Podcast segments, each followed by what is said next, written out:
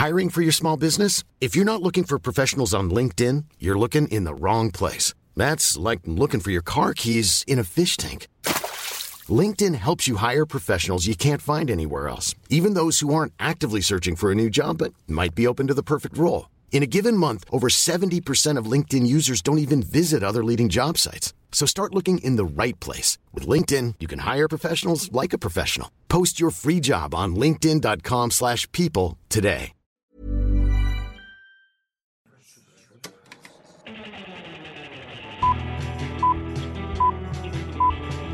Saca el fanboy que tienes dentro. No tengas miedo de enojarte. Esto es el Club de los Amargados. Señores, señoras, bienvenidos sean al próximo año 2021, donde finalmente en el Club de los Amargados, por primera vez en quién sabe cuántos meses, Es decir, vamos a tener películas de la semana. Y es películas. son dos plurales. películas. Yo creo que, es, creo que es la primera vez y obviamente la última vez en el 2020 que vamos a hacer esto. ¿Es en serio fue la, es la primera vez? No me es que no me acuerdo. ¿Cuándo te conté Sonic? ¿Fue este año cuando salió Sonic? Ah, sí. Sonic, ¿Salió- yo creo que Sonic salió este año? Sí, sí, Sonic salió este año. No es cierto. Sí. Sonic. Sí, salió este año. Acuérdate que sí iba a salir el año pasado a finales y luego la retrasaron por. ¿Fue la película de San Valentín? Oh, el 14 de no. febrero. Desde entonces no hemos tenido película de ¿En semana serio? y ahora tenemos dos que obviamente ya todos saben cuáles son. Son Soul, Soul. La, la película que está haciendo a todos llorar, valorar su vida, replantarse. Lo que quieren Disfrutar los pequeños momentos. y Wonder Woman 1984. Ok, ok, sí. Wonder Woman 1984. ¿Qué? Y, y- ay, se me fue lo que te... ¿Qué? Se me fue, se me fue, se me fue. Eh, no, ya, olvídalo. Eh, ah, eh, este es el primer momento que finalmente en el Club de los Amargados vamos a volver a hablar de películas. Y, oh, espera, y que no me estás contando tú la película mía, o sea, que ahora sí y la que no vimos son las viejas, que no son especiales. Y que la vimos los dos. Ajá, eso nunca había pasado en el Club de los Pidan Amargados. un deseo. Adelante, hagamos esto, tenemos noticias de la semana. Hoy no vamos a divagar, tenemos noticias, tenemos dos temas. Bienvenidos sean al Club de los Amargados, ese programa donde semana tras semana platicamos del mundo del cine, platicamos de las noticias. Y hoy tenemos noticias. Uy, Uy. bastante buena. Eh, Y de hecho, yo le dije a Héctor que también quería reto tomar un poquito un tema que ya, ya está por, por vencer, pero quería hablar de él, que es Cyberpunk 2077. Sí, cierto. porque aquí no solo hablamos de películas y series, también hablamos a veces de, de videojuegos. de cosas en general. Y a mí me tiene muy sorprendido porque la maldición del Club de los Amargados continúa. Porque cada maldita vez que decimos de que, no, pues no, no va a pasar, no. Cada vez que decimos eso del Club de los Amargados pasa una semana o un maldito día y ya tenemos varias cosas confirmadas en cuanto acabamos de grabar. Y fíjense que con cosas bastante pesaditas. Ay, no man. Nos ocurrió esta semana, así que agárrense señores porque va a ser un gran episodio, vamos a hablar de películas y además vamos a tenerles unas noticias que les van a fascinar. Y es el último episodio ¿Del año? Del año, del 2000. Ah, Sí, ¿verdad? A ver, estoy checando mi calendario. ¿Del sí, 2020? ¿Va a El siguiente Oh, es sí, el nomás quedan tres días este, este año. soy- ¡Wow! uh, ¿Sientes que se te pasó rápido? ¿O lento? Siento o los se- dos? Es que los dos. Ajá, que como que a veces digo de que no, se pas- ya se acaba el año y después dices, Sonic fue el año pasado, digo, no fue este año, ¿Este se año? siente muy lejano. Es que no. Cuando comenzó marzo, o bueno, me trato de acordar así varios puntos de mi vida. Ajá. Y digo, holy shit, eso pasó hace seis meses. O sea, yo lo siento, a veces siento cosas muy presentes. Como que lo pasaron digo- hace un mes. Porque lo siento todo como colectivo de cuarentena. O sea, lo siento como que. "Ugh, todo pasó. Pero me doy cuenta de que fueron hace meses. Pero no siento como que haya, hayamos avanzado, hayamos cambiado. No lo entiendo. Ajá, no ajá, lo por eso se siente como que Si escuchan a Sergio todo, ajá, ajá, es porque se metió fruta ahorita mismo en la boca. está bien buena. Mi mamá se la cocinó. Pero sí, o sea, es, muy, es muy raro porque sí me ha pasado rápido y lento al mismo tiempo. Han habido millones de cosas, pero no sé si no las he podido disfrutar porque siento que cada día estamos es igual. encerrados. Sí, Sí. pero eh, ahorita estaba viendo en Twitter que hay un hashtag de yo no me vacuno. Oh, Ya comenzamos, ya comenzamos, mira. ay, ¿Es trending? Es Yo no trending. me vacuno. Oh, Pero no sé si es burla. No sé si es burla. Yo creo que las dos. Yo creo que las dos, porque hay gente que Hay gente que dice que no se quiere vacunar, que porque... Se deforman.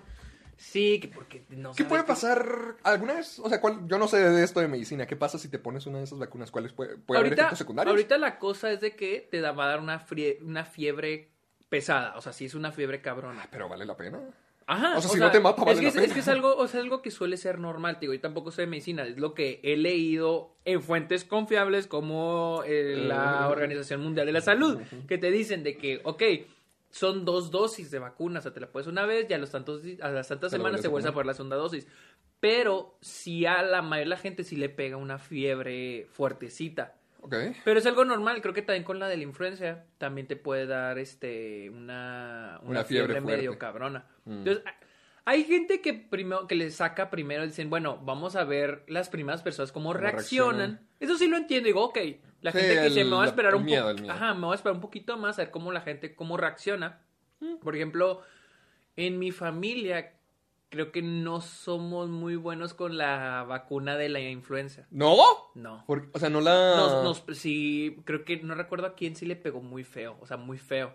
Nunca nos ha dado, pero la vacuna no recuerdo a quién le dio y sí le pegó muy feo. Entonces, por ejemplo, en mi familia dice, nos queremos esperar a ver cómo, Cómo reacciona reacciona. En UTEP, en mi escuela, sí nos dieron, porque quieren entrar como que a un programa para que nos vacunen a los estudiantes. Ah. Yo sí me voy a vacunar, la Sí. neta, yo Eh, sí. Eso te iba a preguntar. ¿Tú sí te... Si Yo ahorita sí. mismo te dieran la oportunidad, ¿te lo Sí, harías? sí me Yo vacuno. también, la neta sí me vacuno. Y, pero, por ejemplo, incluso mi jefe del trabajo me dijo de que es que yo, me dijo, yo sí le saco poquito, me voy a esperar a ver cómo reaccionan la prim- las primeras personas Mm. y luego ya decido si me vacuno o no. Hay otras personas que son las personas que creen en conspiración. De que tienen los chips Que te meten que te un chip y te- el gobierno te va a rastrear y... Ay, te, te- ay, te voy a ser franco. Mira, espera. Comenzando con, con las teorías conspirativas en el programa.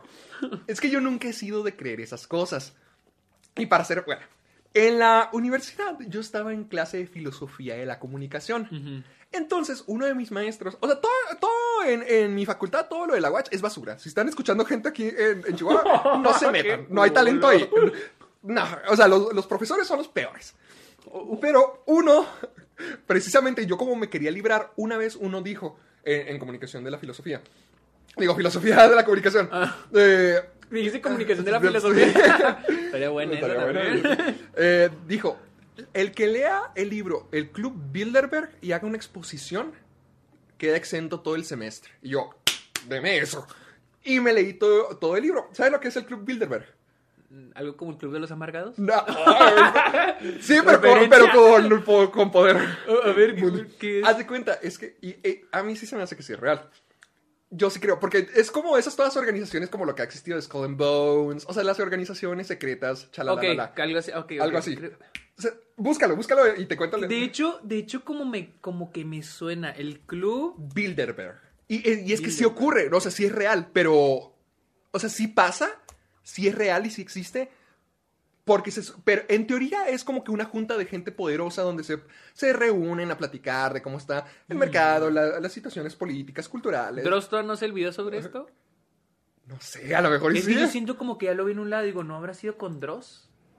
Sí podría ser, o sea, que lo- si lo haya mencionado, no dudo que lo haya mencionado. Ok, ok, ok. Haz de cuenta, es de, de estas, o sea, una reunión que ocurre cada año, desde creo que el 54, donde se reúne la gente más poderosa de todo el mundo para platicar, para comenzar acerca de temas políticos, sociales, culturales, de cómo pueden seguir las cosas. Pero la parte conspirativa Ajá. y lo que te explica en todo el libro es que este grupo es quien decide cómo funciona todo. ¿Qué, va- qué sucede, por ¿Qué ejemplo, sucede el el- siguiente año? Ajá, exactamente. Ok.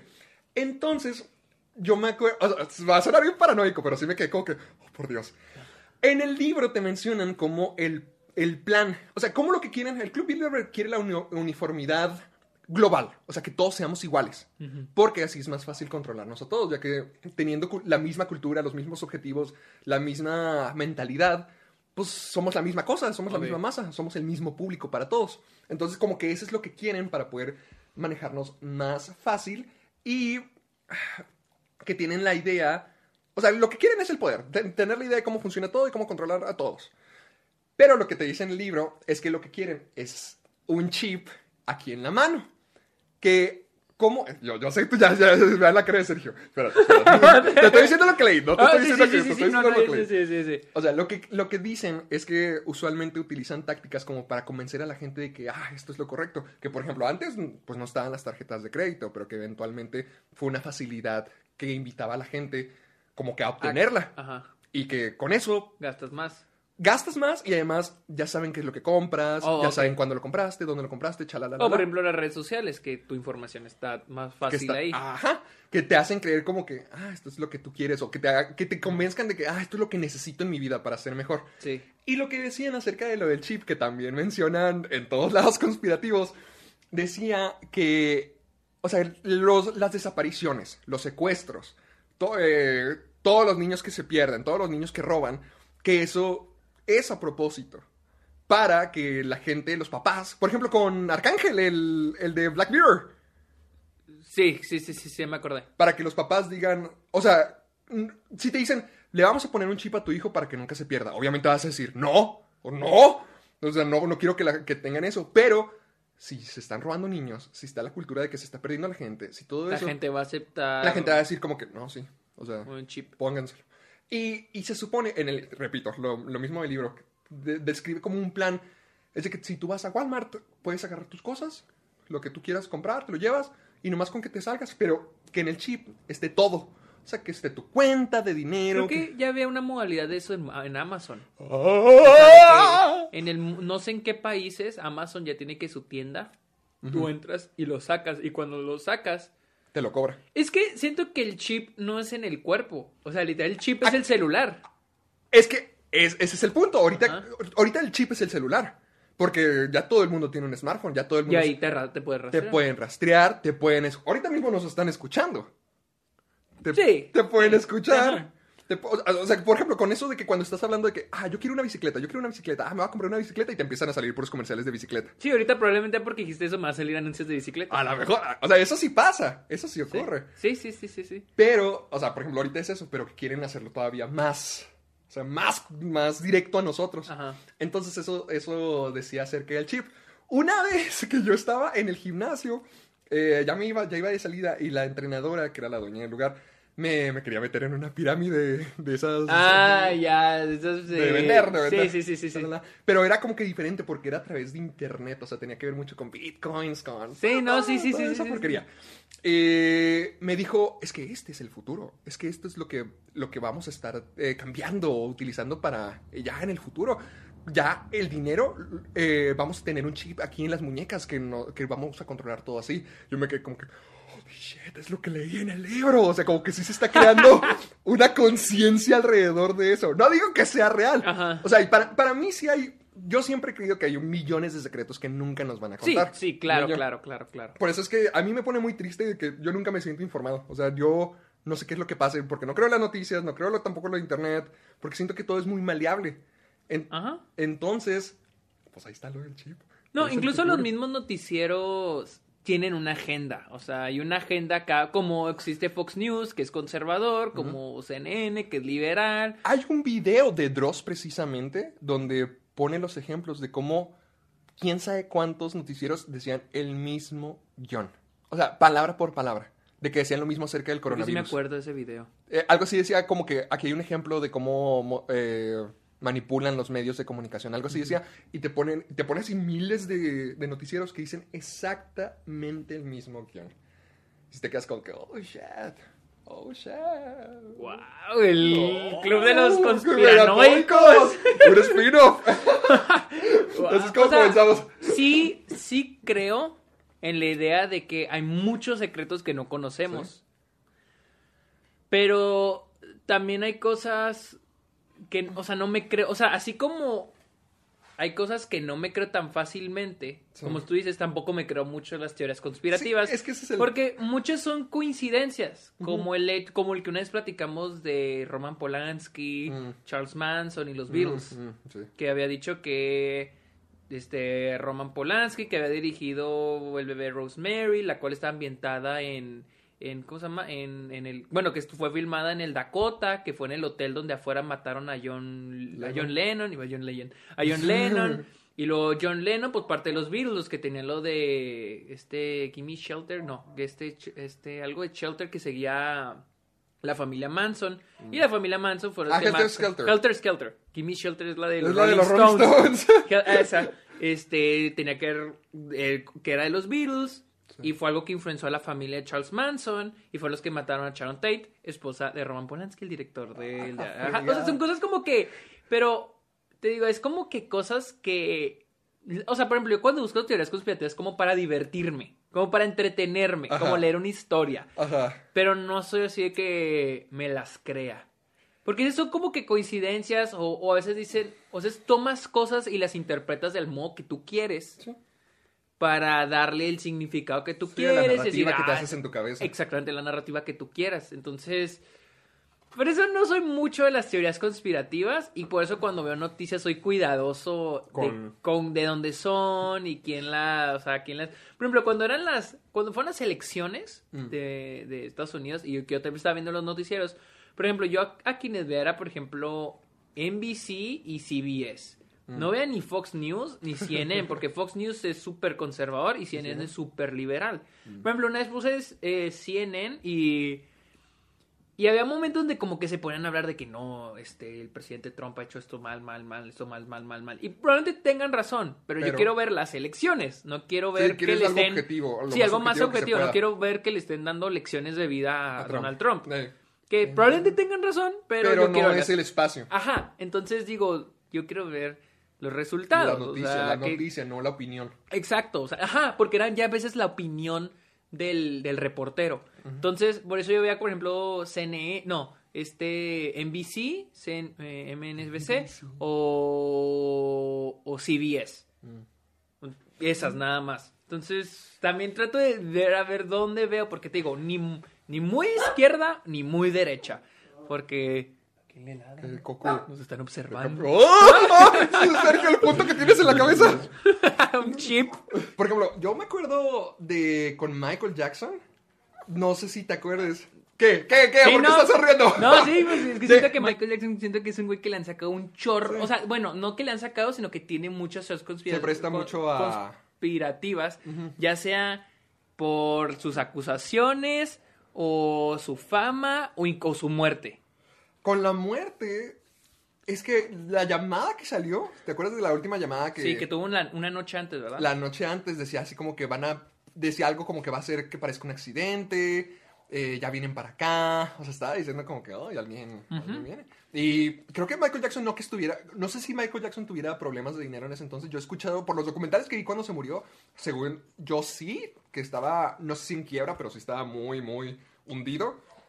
Y ve lo que pasó en cuanto se murió. Mm, Michael Jackson subió inmediatamente. sí, sí. sí. Hasta, hasta, no me acuerdo quién, alguien dijo también que habían matado a Heath Ledger para promocionar más la película de, de Dark Knight. Obviamente yo sé que eso ya, Sí, ahí se me hace más... pero te digo, hay esa clase de cosas que pasan que no Es sabes que también cuando, son, cuando es gente famosa, gente muy grande, o sea, digo, Michael, yo siento que Michael Jackson fue un fenómeno. O sea, fue un fenómeno gigante. Siento que son contadas las personas que han llegado al nivel de fenómeno que fue Michael Jackson. Yo puedo Elvis. decir, pues, decir Elvis, Michael Jordan, Madonna.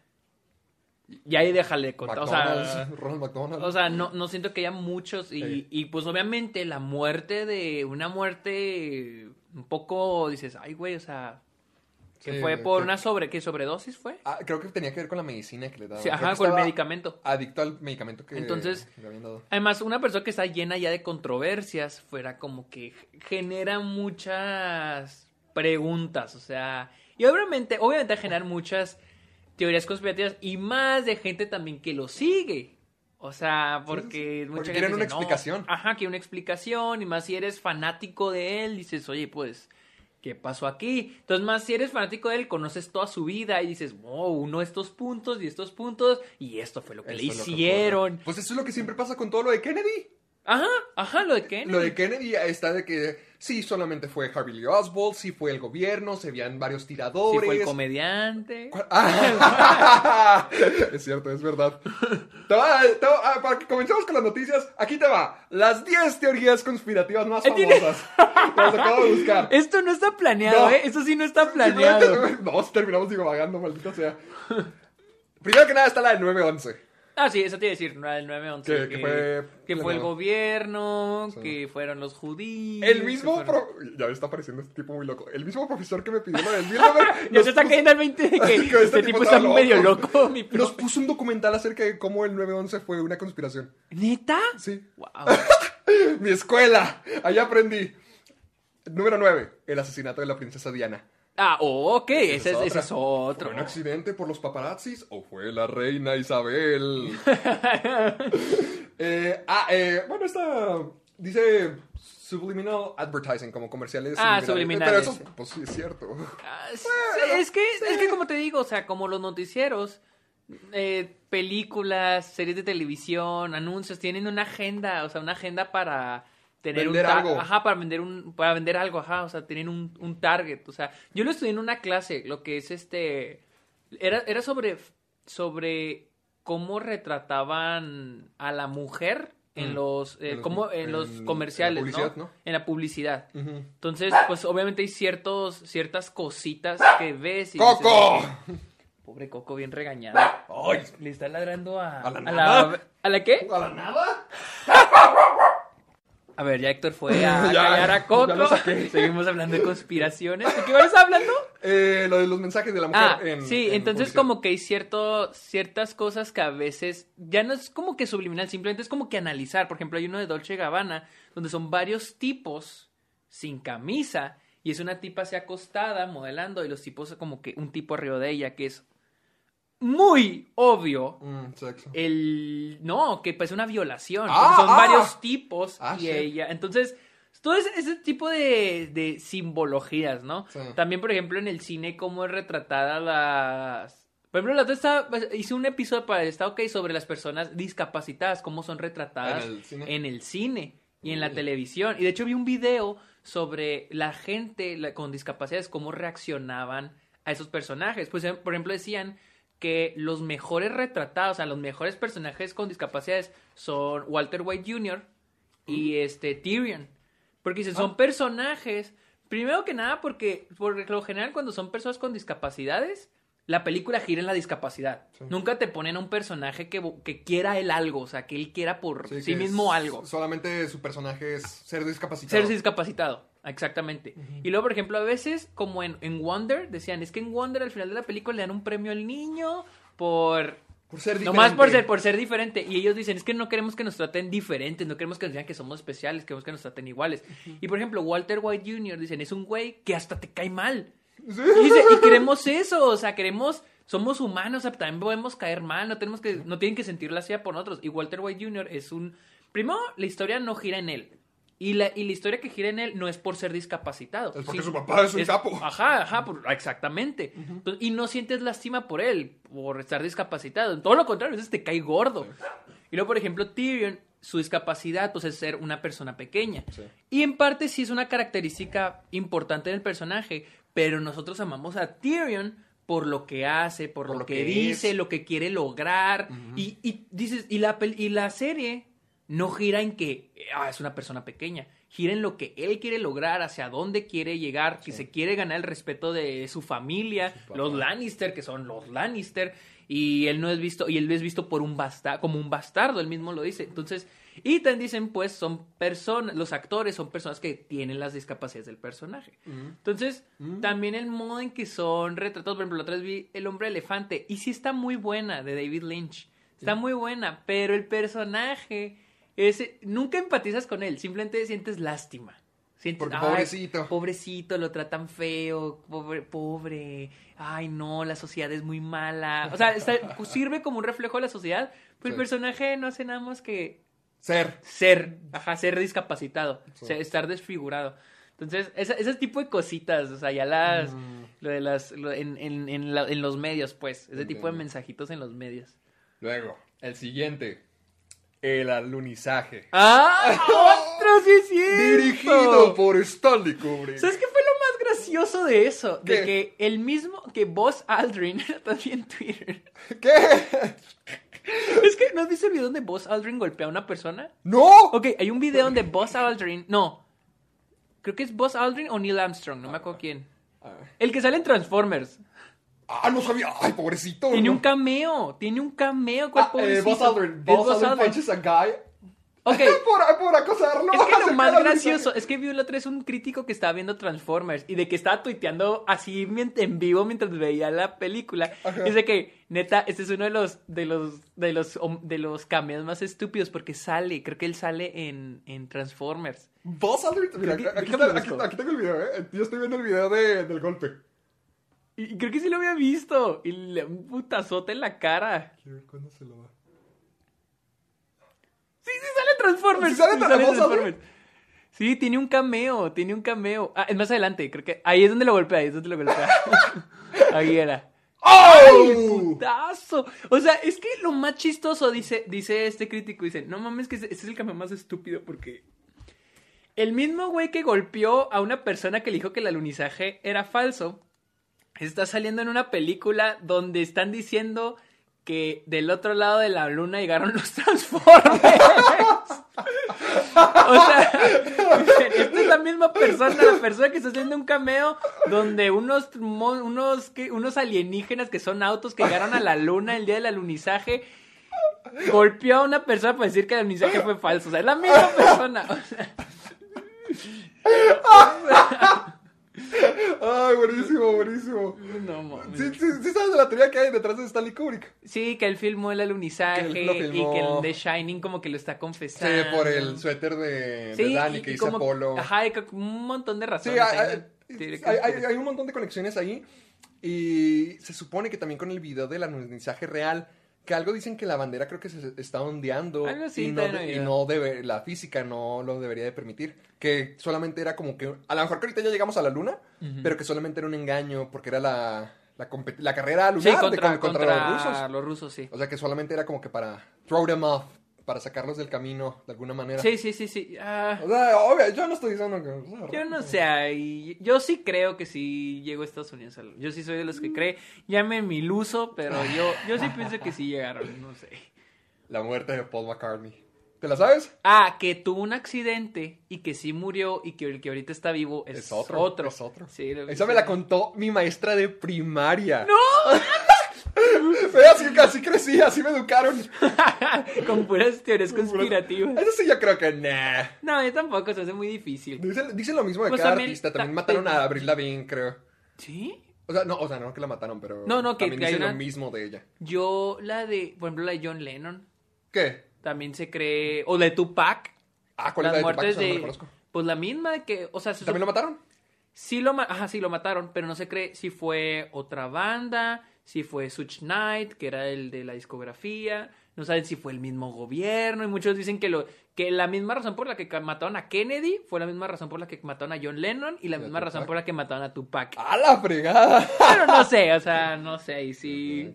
Porque estaba como que abriendo los ojos de la gente, igual John Lennon, y estaba levantando a las Ah, masas. Y, mm, ok, que tenía mucha influencia.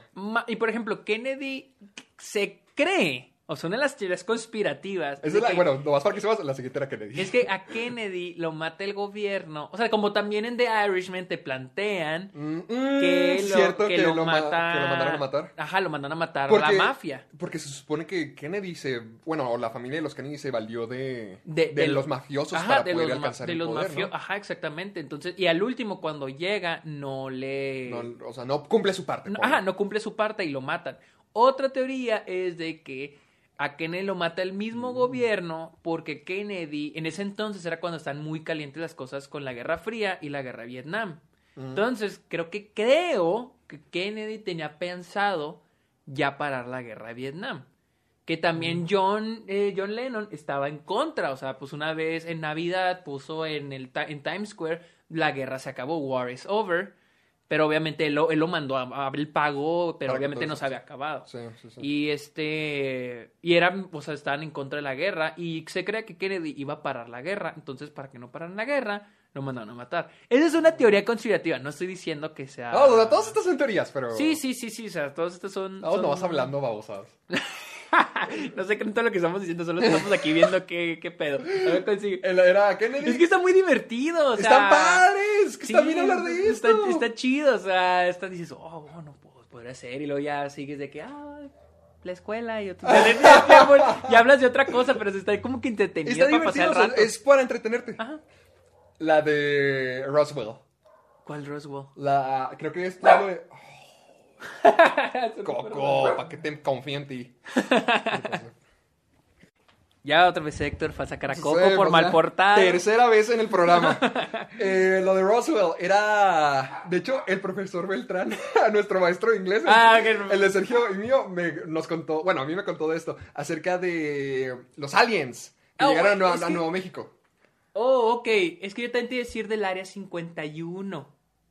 Ah, ah, que dicen que también ahí hay. Que bueno, es toda la división mucha- de los aliens. Ajá, y que una tecnología muy avanzada y la chingada. O sea. Es que se supone que hubo como... ah, o sea que alguien en un rancho de Roswell decía que había visto como un platillo Ajá. en el aire. Y que lo que contestaron era que se trataba como que de un globo para el clima. Pero que todavía hay gente que cree que realmente era Un alien. un... O sea que literalmente hubo un, un crash, un accidente o, o se estrelló un platillo volador. Oh, ok. O sea, eso dicen. ¿Tú crees en los aliens?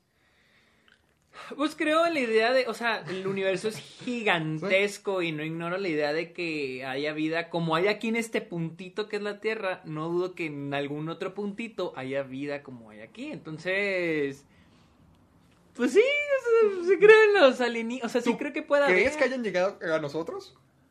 Es que muchos tienen la idea de los aliens como que son más intelige- inteligencia más avanzada, Más que, avanzada que la nosotros. nuestra. Pero también puede ser inteligencia más Menor. inferior, como pueden ser microorganismos, eh, animalitos, bichitos, así como vemos a los perritos, pueden ser en otro, en otra... En otro. Sí, porque la imagen del alienígena es de que nos quieren invadir y tienen una verdes. tecnología, ajá, ¿no?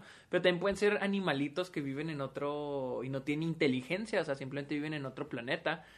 Ah, de que si han estado aquí, es que también nuestra tecnología es nuestra tecnología, no sabemos cuál es la tecnología De los demás, puede ser más avanzada, puede Ajá, de- no. la tecnología es lo que no conocemos, entonces Había algo de. ah, igual, teorías conspirativas que decían de que nosotros somos bien inferiores, que ni siquiera hay interés en nosotros. O sea, Ajá, eh, ajá, esa es otra, o sea, esa podría ser otra, sí, sí. Yo no lo había ido, pero sí lo había pensado, o sea, porque digo, si son tan superiores, porque. ¿por qué querrían venir con nosotros, aquí? O sea, pues también existe, no es teoría conspirativa, pero piensa en la idea de que, imagínate una persona en 2D, como caricatura, imagínate Sí, una persona en 2D. Sí, Esa sí, persona no puede voltear a los lados, no puede, no No. puede voltear a los lados, ¿no? Pero nosotros la estamos viendo. Imagínate que nosotros que estamos en 3D, imagínate que hay alguien en 4D que nos está observando, pero no lo podemos observar. Porque nosotros no tenemos concepción de cuál es la cuarta De dimensión. ¿Cuál es la cuarta dimensión? ¡Ay, yo! Les ¿Qué es explotó esto? la cabeza a todos. Feliz lunes de películas. Eh, los protocolos. Este no sé cuál sea. Los protocolos de Elders of Zion. Ah, no sé qué es eso. Ni idea, me la vas a soltar. Los cultos satánicos, pero pues eso sí. Sí son reales. Ah, eh, bueno, las Big Pharma, que a través de los medicamentos es como tratan de controlarlos. Hmm. Ah, no siento que en... Ah, es que... Es que en Estados Unidos... Oh, no, perdón, no que nos traten de controlar, sino que creo que lo, lo mismo de la gente. O bueno, sí, que sí nos tratan de controlar, lo de la gente que no se quiere vacunar por lo mismo. De que, ah, quién sabe qué nos van a hacer, de que causan autismo, todo La eso. cosa es que en Estados Unidos sí se ha comprobado de que de que allá es más está más corrompido el sistema de salud en el aspecto farmacéutico, Mm. como que ciertas medicinas no llegan o son más caras por darle chance a cierta compañía, ¿no? Sí. A diferencia de aquí en, en, en México. Nomás vean Dallas Buyers Club. En Dallas Buyers Club, este Matthew McConaughey tiene que ir- venir a México para, por sus medicamentos Mm, No la he visto. para, para poder tratarse el SIDA. Porque en Estados Unidos no las hay. O sea, esos medicamentos son ilegales. Ah. O sea, son ilegales y en México tienen que ir a comprarlos. No porque sean malos, simplemente porque en Estados Unidos, o sea, no crean que solo en México existe la corrupción, ¿eh? Sí, no. En Estados Unidos existe mucho de que, ah, no, este, te doy el permiso para el medica, para esta compañía le vamos a dar permiso para vender su medicamento y no compita con otras. O tipo ese tipo de cosas. Sí, Por es eso- mucha competencia, Sí, mucho market. y, en, y por eso allá es muy, muy cara la medicina. Es Mm. carísima. Así que, no, no, o sea, no sé si que nos controlen, pero sí, sí hay cor- mucha Sí corrupción, corrupción. En, eh, en el sistema de salud, o al menos farmacéutico en Estados Unidos, la neta. Pues ahí lo tienes, 10 teorías conspirativas. Ah, a ver, será- Déjame otra más. Vamos a buscar más series No, bueno, ya, ya, ya, para completar las 10. Es, que no me me- salté una, es que me salté una. A ver. Eh, conspiracy. Theory. No, ya, ya no más una, una última. ya, ya comenzamos con las noticias. Eh, a ver, pues la del área 51 podría La ser de Los una. Ah, estoy pensando, estoy pensando. En México hay teorías conspirativas. Déjame busco. A ver. te- teorías. Porque todas las que dijimos son como que extra- del extranjero, México. pero.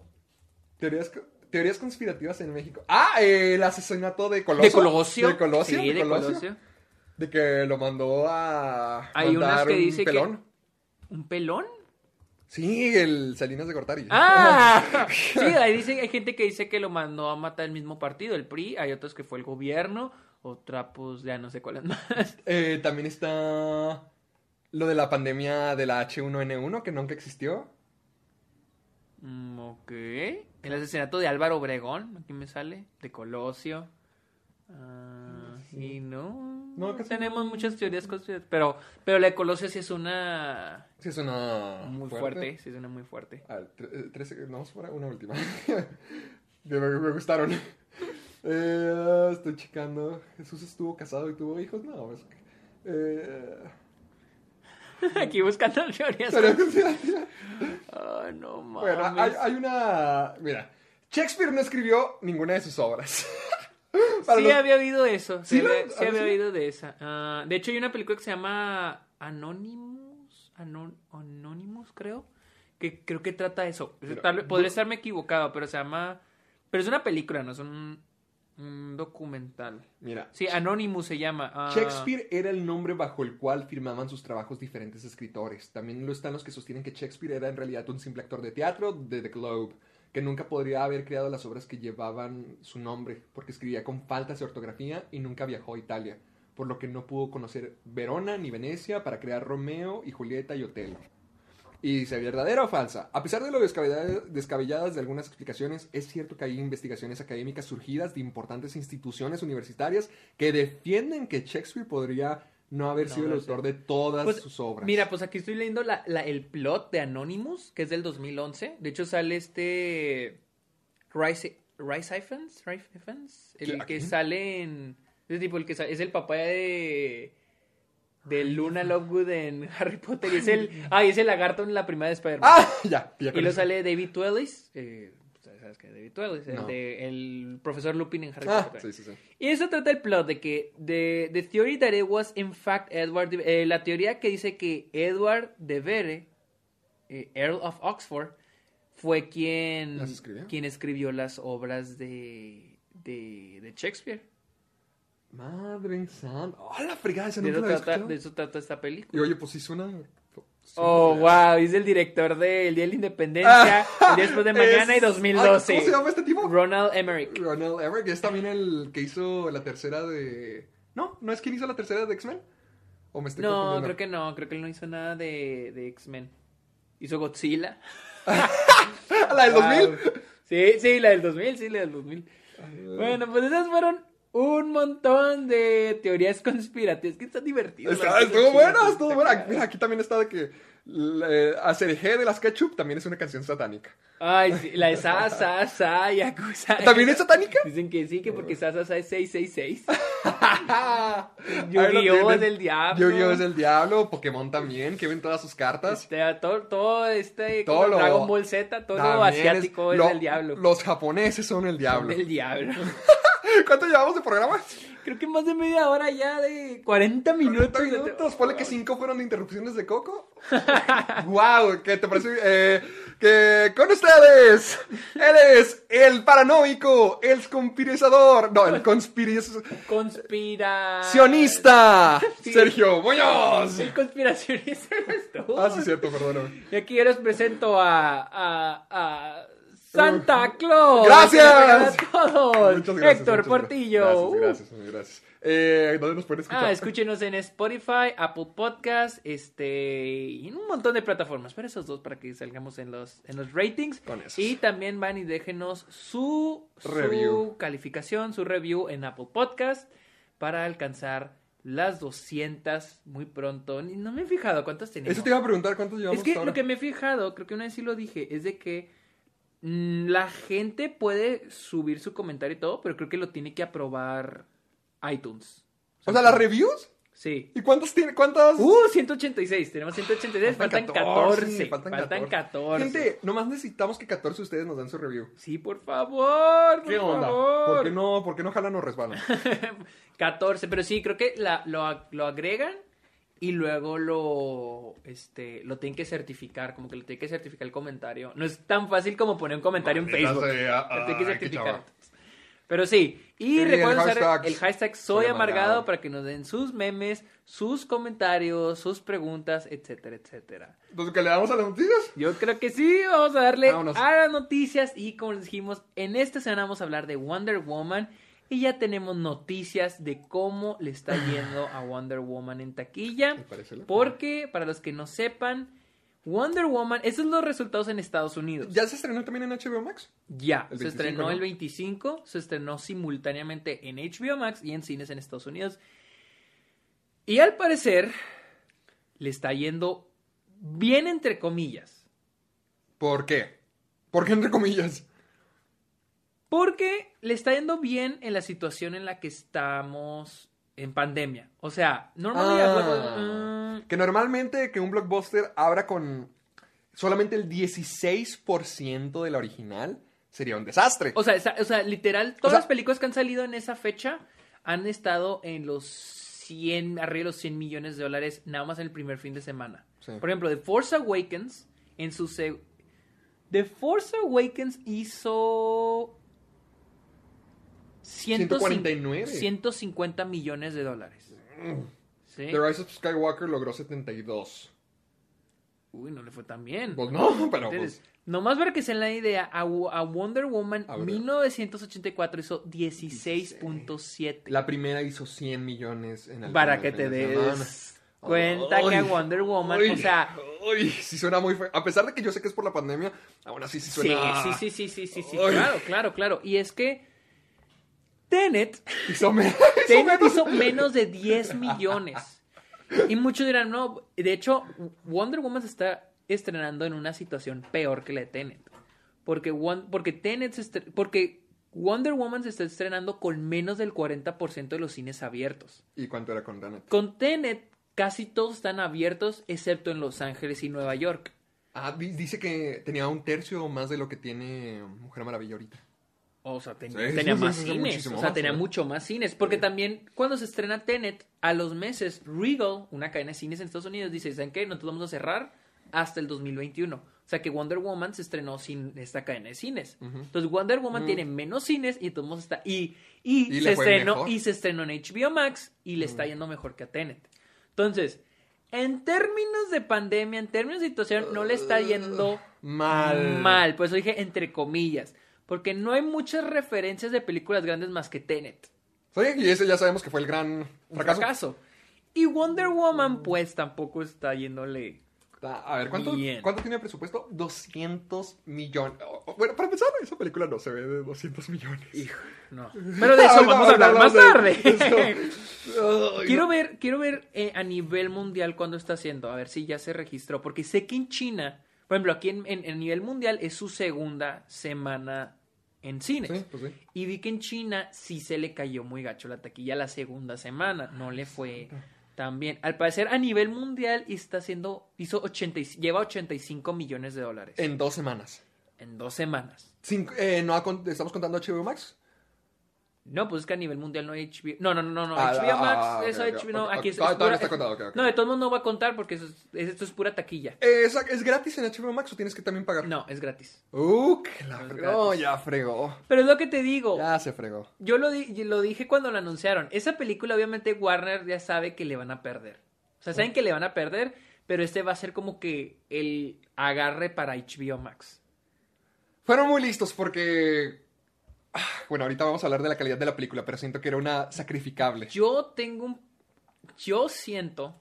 De hecho, lo dije en- en- cuando di mi review En de el Wonder Woman en ujú. el Stock, hice un análisis sobre qué le espera a las películas blockbusters. Yo pienso que sí o sí tienen que volver a los cines. Sí. Porque ponte a pensar. Wonder Woman se estrenó. Es que no sé si le veré, si esperarme al final. No, lo voy a decir. No, Wonder Woman se estrena. Y obviamente en el cine es lo visual. Es un espectáculo, Sí, sí, ¿no? sí. Como, cualquier, como Endgame, como todas las de superhéroes, como los experiencia. Es una experiencia, es un espectáculo.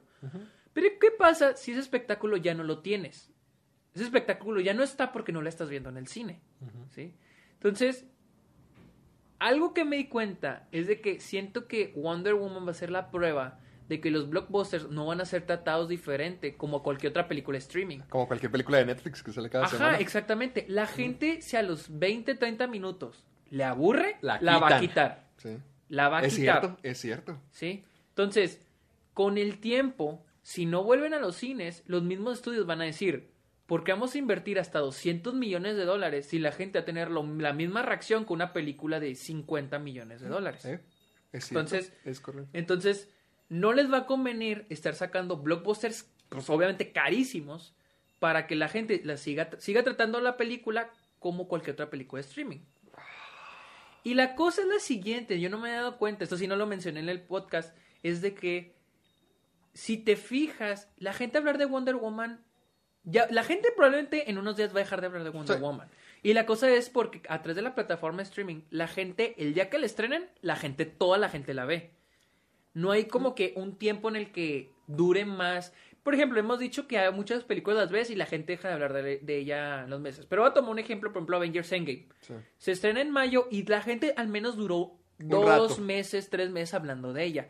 ¿Por qué? Porque no toda la gente la ve en la prim- el primer día de estreno o el primer fin de semana de estreno. La gente la puede ver en el segundo fin de semana de estreno, durante la segunda semana de estreno, o la gente la vuelve a ver tres semanas después. Y con Wonder Woman, toda la gente la ve el mismo día y la conversación dura Ese un día. fin de semana, Sí. una semana a lo mucho y ya. Se acabó la conversación. Es como con las series cuando te la sueltan de una temporada. Ajá, es como. es la misma. Dura un ratito, ya. O sea, ya no, no fue como The Mandalorian, que tienes tiempo para involucrarte con la película, Ajá. para crear una Eso relación. pasa con las de Netflix, porque Netflix te la suelta de fregazo. O sea, no, no estás construyendo nada a largo plazo. Es, llegó, consumir, se acabó. Ajá. Por ejemplo, no, no, ya vayamos ya a algo no tan grande. Mank.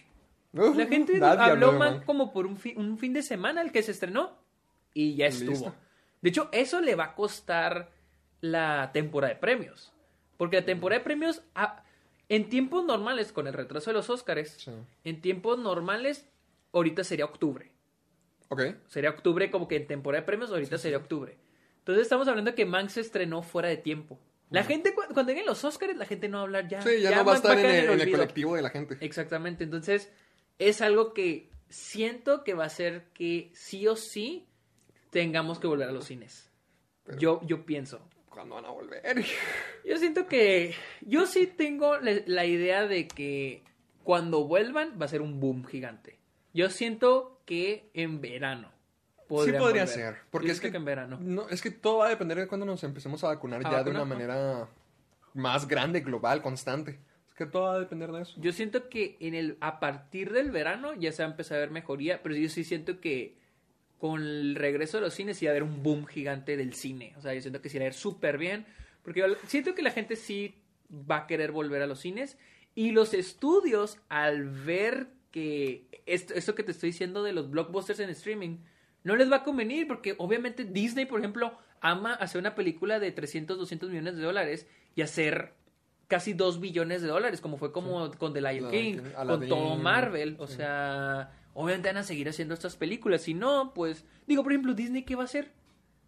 todo su contenido es de alto presupuesto. O sea, el de bajo presupuesto no es tan... Sí, no, no es tan llamativo como, por ejemplo, La Dama y el Vagabundo, que fue una película chiquita, pequeña, y la Ajá. estrenaron en Disney Plus. Exactamente. Y que si fracasó o si era buena. Y pues todavía hay películas más pequeñas como... No, ya, ya- ya no sacan películas tan pequeñas. Como Noel, Sí. la de Ah. la de navideña esa. Pero precisamente son producciones que ya tienen contempladas para, para, Disney televisión, Plus. para Disney ajá. Plus. Entonces, ya no sacan productos para el cine pequeñitos. Ya todo lo que Disney saca para, para los cines es algo gigantesco.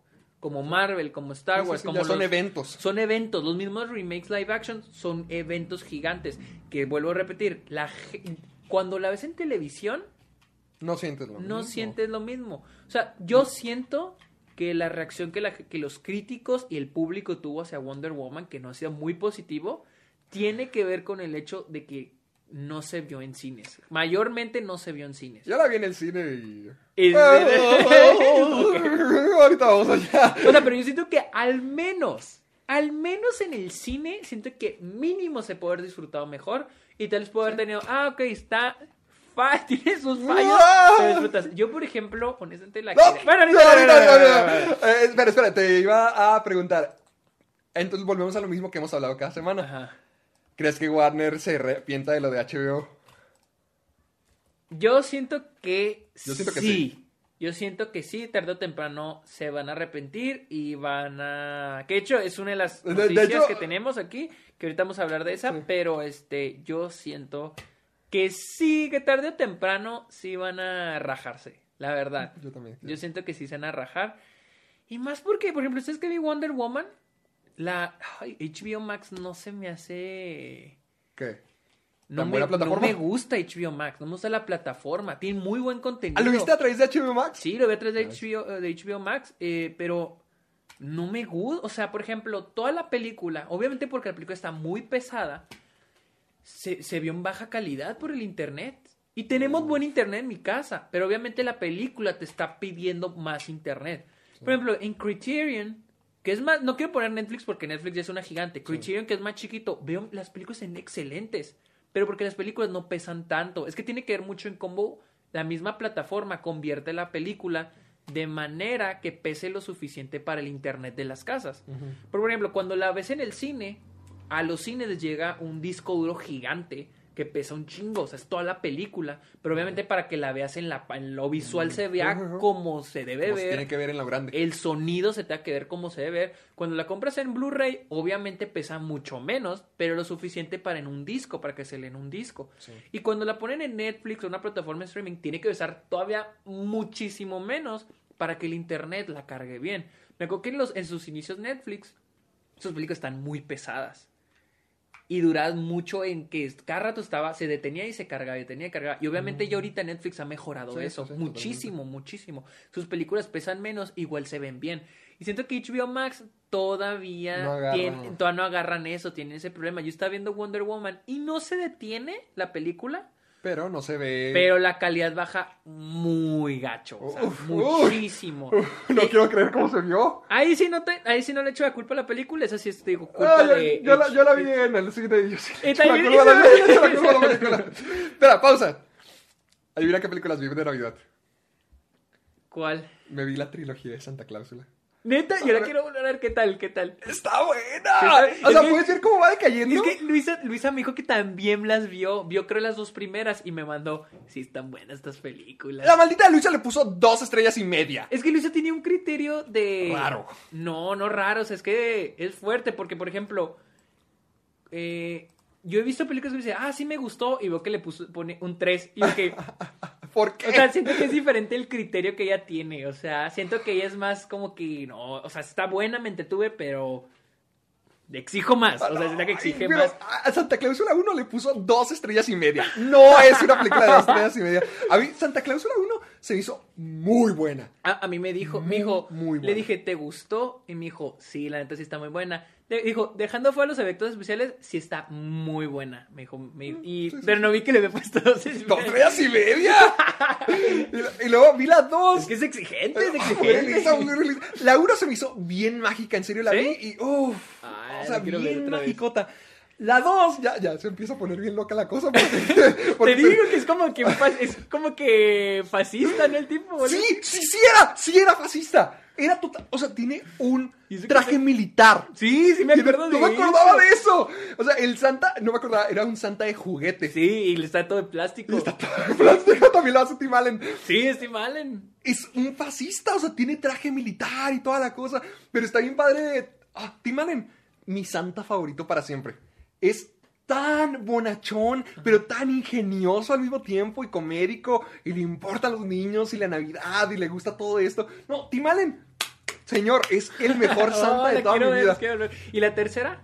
La, la segunda. me- La segunda fue la que más me entretuvo, porque Ajá. la primera es como que más viejita, más nostálgica, más lenta, más mágica. La segunda es del 2004, o no, 2002. Sí, dos- 2004, creo. 2002, porque es cuatro años después fue la siguiente. Oh, sí, es cierto, sí, es ¿Te cierto. acuerdas? Eh, está- ya se pone más loco, pero ves más del mundo de Navidad, pasas más tiempo ahí, está muy padre. La 3 sí ya, sí, ya está. Sí, está más gacha. Sí está gacha la 3, pero está buena al mismo tiempo, Ah. está entretenida. O sea, Tim Allen sigue siendo magnífico y sí está muy tonta, pero X, está, está padre, está padre. ¿Sabes qué género de películas de Navidad se nos olvidó mencionar? ¿Cuál? Películas que no son de Navidad, pero se las puedes ver en Navidad. Por ejemplo, estaba pensando en El Señor de los Anillos. Hay gente que ve El Señor de los Anillos en Navidad. ¿A quién se odia tanto? No, hay gente que la- le gusta verlas en Navidad. O por ¿Por ejemplo, la tercera, la del prisionero, las de Harry Potter, las tres primeras. ¿Por qué? Ah, bueno, bueno, entonces. este, Porque como que tienen ese Sí, tienes ese sentimiento de Navidad. Ajá. Hasta tienen escenas de Navidad, ¿no? Sí, o sea, tienen señales, o sea, que está nevando, así. Las tres Christmas, primeras, Harry. la de, la, de la piedra filosofal, la cámara secreta y el prisionero de Azkaban. Azkaban. Son como que, ah, películas que veo en Navidad, pero no son de Navidad. Sí, sí, esa, sí. esa- esa fue, digo, ah, sí, sí es cierto, porque vi en Twitter mucha gente que, ahora sí, la típica de Navidad. el Señor de los Anillos. Que, oh, no, pues, si hay gente que ve el ¿Tú, Señor de tú los tienes una? Yo, yo veo películas de Navidad. Yo vi Mujer Bonita. Ah, pues no, no tengo así una que no sea Navidad y que Navidad. Tal vez las de Harry Potter sí las siento, pero no es como que las vea en Navidad, se las veo en cualquier época del año. La vi la que dijimos Metropolitan. Ah, ah, Está ¿qué buena, tal está? esa- o sea, no es es película que no es de Navidad, pero está ambientada en, la época, navideña. y, y está muy buena. Sí está Mm, padre, sí está ok. padre. Pero te digo, no tiene nada que ver con la Navidad, pero es Pero porque en está, época. ambientada y está, está chida, también sí me gustó mucho. Vi también las dos de mi primera, de mi pobre angelito. ¿Y qué tal? La una sigue siendo 5 de mil. O sea, digo, no, mil de 5, porque. Cinco de mil, Al, no, al no. revés, al revés, mil de 5. O sea, está buenísima la 1. La 2. Ay, sí, sí, se me quebró el corazón porque me di Ay, cuenta. no. Porque te acuerdas que, que dijimos en el programa pasado de que la gente sí la tiene como más inferior, Ajá, sí. pero que aún así. ¿Y si te diste cuenta que sí? Muchísimo. ¿Por qué? ¿Donald Trump no es tan bueno? No, Donald Trump no salvó la película. Pero empezar, Tim Curry, Sí. MVP, Sí, sí, sí. MVP. Y Rob Schneider también. ¿Cuándo en la vida voy a decir eso? Y- pero es que es la misma película de la uno. Sí, es que Es la otra vez la leí a alguien que dijo que, o sea, es el mismo, los mismos ladrones y hasta hay un personaje que creemos que es malo, pero el Pero último no. es el que da el- el- la enseñanza de la película. Exactamente lo mismo. Es exactamente lo mismo porque lo vuelven a perder. Está la señora de las palomas. Están los. Hasta los ladrones. Hasta los bandidos mojados. No se sienten como que tan parte de la película. O sea, hay una escena al comienzo. Más que nada, esa película es cómo está perdido en Nueva York. O sea, Mm. siento que era una época Sí. donde Macaulay Culkin era muy famoso y además, por la primera película, se quedaron con la idea de que, ah, qué padre, un niño que puede tener esta libertad y el control. O sea, porque al principio era de libertad Sí, y era- control de la casa. Esa era la imagen de, Maco- de Macaulay Culkin, porque también hay un video musical con Michael Jackson, Ah, ah, donde él también tiene esa, creo que tiene un poco esa imagen. Sí, como que era el niño rebelde. Como que lo que querían ser los niños de los 90. Es, eh, ándale, exactamente. Y la segunda película, en lugar de que sea la casa, es todo Nueva York. Porque literalmente de que tiene todo el bolso de su papá, donde viene todo el dinero, tiene las tarjetas Las de tarjetas de crédito. crédito, o sea, imagínate el sueño. Es el sueño de un niño de los 90. Y entonces tiene todo lo del cuarto de hotel. Tiene de que va a jugueterías, va, va a todos los lados La del mundo. pizza, cuando la ve pizza, la- sí, la cierto. pizza se buena. Sí, cierto, sí, cierto. Y, o sea, más que nada la película es de eso. Y luego es como que, ah, mira, los bandidos mojados. Y luego, ah, mira, eh, o sea, la escena de los bandidos mojados y luego, pum, al final de que cuando ya se los friega, de que los asesina diez mil veces, ahí sí le subieron diez mil a, a todo lo que les hace. ¿Neta? No, o, o sea, la Es que me acuerdo lo de los ladrillos. Le lanzó cinco ladrillos a la cara. A Marv le lanza cinco ladrillos a la cara y lo electrocuta. O sea, así se pone muy, muy violenta la siguiente película. No mal sentido, o sea, a mí me gusta. Pero al mismo tiempo sí me doy cuenta como que, ah, shit, es que es la misma película repitiendo exactamente lo mismo. Pero no tan buena. O sea, no, no, no, no con un propósito, sino solamente de que hagámosle una secuela, hagámoslo más grande todavía. Pero me gustó, pero al mismo Sí, tiempo sí. sí me quedé como que, no. Me cayó un héroe. Sí, porque es que yo las tenía que al mismo tiempo de que. sí, sí, sí. sí. Pero no, la. Sí, la yo, ta- segunda- yo también así las tengo, de que para mí... No, no las veas, no las veas, no las veas seguidas. No, mi, mi familia y yo vimos la primera de Navidad cuando terminamos de cenar y, uff, buenísima. Buenísima. Y la, y la segunda la vi yo solo al día siguiente y sí me quedé, que, ay, pobre, pobre, ¿cómo se llama este Joe Pesci? Bueno, pero para terminar con lo de Wonder Woman, por si no Mm. creyeron que no, esta va a ser una sorpresa, tal vez para muchos ya se lo imaginan, ya se confirmó La tercera entrega de Wonder Woman, dirigida por Patty Jenkins. De hecho, estaba viendo que Patty Jenkins va a ser la primera mujer en ¿En dirigir una trilogía? una trilogía En general, de cualquier cosa. de cualquier cosa, al, pare- al parecer. Wow. Bueno, eso, eso sí está padre. Eso sí está padre, la verdad. Pero al mismo tiempo. Porque, pues, porque por ahí leí que a Patty Jenkins estuvo a punto de salirse del proyecto. ¿Por qué? De la segunda, porque le iban a, creo que le iban a bajar el sueldo. Y dijo que no, pues yo mo salgo, la neta, o sea, me vale madre. Bye. em, porque, por ejemplo, ya va a dirigir algo de Star Wars. Entonces Sí, ya el- es alguien... Siento que no he visto Monster con Charlize Yo Theron, que es de ella. Pero pues le ganó el Siento, Oscar. siento que es una buena directora y ahorita está como John Favreau, que ya es para cosas grandes. Bueno, ahorita vamos a hablar de la. Es que, Es que yo pensaba eso cuando vi la primera. ujú, es que Y John Favreau tiene la- Iron Man 2. Ah, sí, cierto. Ajá, o Sí, sea, cierto. John Favreau tiene, Ah. tiene cosas buenas como Iron Man. Y tiene cosas o malas. como, o como muchos ahorita hablaban mucho de Mandalorian. Sí. Y tiene cosas Malas. malas como Iron Man. ¿Qué 2. más ha dirigido John Favreau? John- El chef. Ah, esa está buena. A mí, Yo sí, no- me- a yo mí- no la he yo sí visto. vi Chef, yo sí vi Chef. ¿Está buena? A mí sí me gustó. Ahí está. Y, y Patty Jenkins tiene Monster, que yo creo que es muy buena. Entonces, Hizo. Cow- Creo que hizo Cowboy contra Aliens. ¿quién? Ah, John Favreau. John Favreau. que sí. Sí la hizo, sí la hizo. O sea, tiene cosas oh. buenas y tiene, o sea, está mixto. Pero Ah. ahorita te- yo, lo, yo la comparo con John Favreau porque es alguien que ya se está metiendo Sí, que ya está en las lo- producciones grandes. En las, gran- ajá, en las Sí, producciones sí. grandes. O sea, John Favreau está en Marvel y luego ya está en Star Wars. Y Patty Jenkins está en la misma, DC y ahora va a Star En Wars. Star Wars. O sea, bien por ella, la neta, qué, Oh, qué qué chido. padre, eh, pero. eh, Ahorita hablamos de Wonder Woman, vamos a- ahorita vamos a hablar de Pero yo me imagino que esta ya va a ser en la actualidad. Porque ya fuera de que mi Wonder Woman 1997 Pues- sería como que. Ay, ya. ya. Wonder Woman 2001, 2005. dos- 2001 iba a detener el, el 911. Ay, yo digo que ya va a ser en el presente. Y que debería de ser en el presente. Sí, de hecho ese es, ese es uno de mis peros con la película. Pero ahorita vamos Ahorita a hablar de vamos Wonder Woman. Vamos. emocionados por hablar de Wonder Woman. No, Estamos más emocionados por hablar de Wonder Woman que de Soul. de Soul, pero es que ya De- de Soul, es que de Soul no sabemos que es muy Hermosa. buena, nos la- sí, no hay mucho que hablar. Pero bueno, ah, al parecer Sony Pictures, el CEO de Sony Pictures confirmó que ha habido un incremento en el, en el número de directores que se han interesado en hacer con- de crear- a escri- eh, llegar a un contrato, a un acuerdo con Sony para hacer películas luego de que Warner diera el aviso de Sí, HBO Max, de que va a mandar... Y hay muchos, hay, hay, hay, directores que han hecho muchas películas para Warner. Un ejemplo es Christopher Nolan. Todas sus películas Mm, son Warner. son de Warner. Este, creo que, por ejemplo, Peter Jackson, que tiene, por ejemplo, las del Señor de los Anillos, o Tintín, creo que Tintín, Tintín es, también es que de- es de Warner. ¿Cómo se llama la que salió hace poquito la horrible? La de los. los que las cosas gigantes en ruedas. Que sale Hugo. Weaving. ¿Cuál? Mira. O por ejemplo, The Witches es de. Ah, no, es de Robert Zemeckis, Es ¿verdad? de Robert Zemeckis. La de. Ah, ya sé. ¿Cómo Creo que también es de Warner. ¿Cómo? ¿Pero cómo se llama? Ya sé cuál dices. Pero es de- Ah, Máquinas Mortales, Máquinas Mortales. ¿Ese es de Peter Jackson? Que no era Creo que la produjo él. Oh, sí. Y Él esta produjo. película es de. No, Es de es de Universal. Es de Universal. Ah, de Uni- Ah, ok, malísimo. Pero sí, hay muchos, hay muchos directores que tienen contrato con ciertos estudios. Un ejemplo es Christopher Nolan. O más bien no tienen contrato, simplemente como están cómodos Sí. ahí. Como ya este. se ay, David Lynch? No, ay. David David, Fincher, con Sí, Netflix. que ya está con Netflix está más con cómodo. Netflix, Entonces, hay sí. gente que después de lo que dijo Ah, Warner. hasta estos, eh, los dos, los que nos gustan. eh, Phil Lord y Chris Miller son Sony.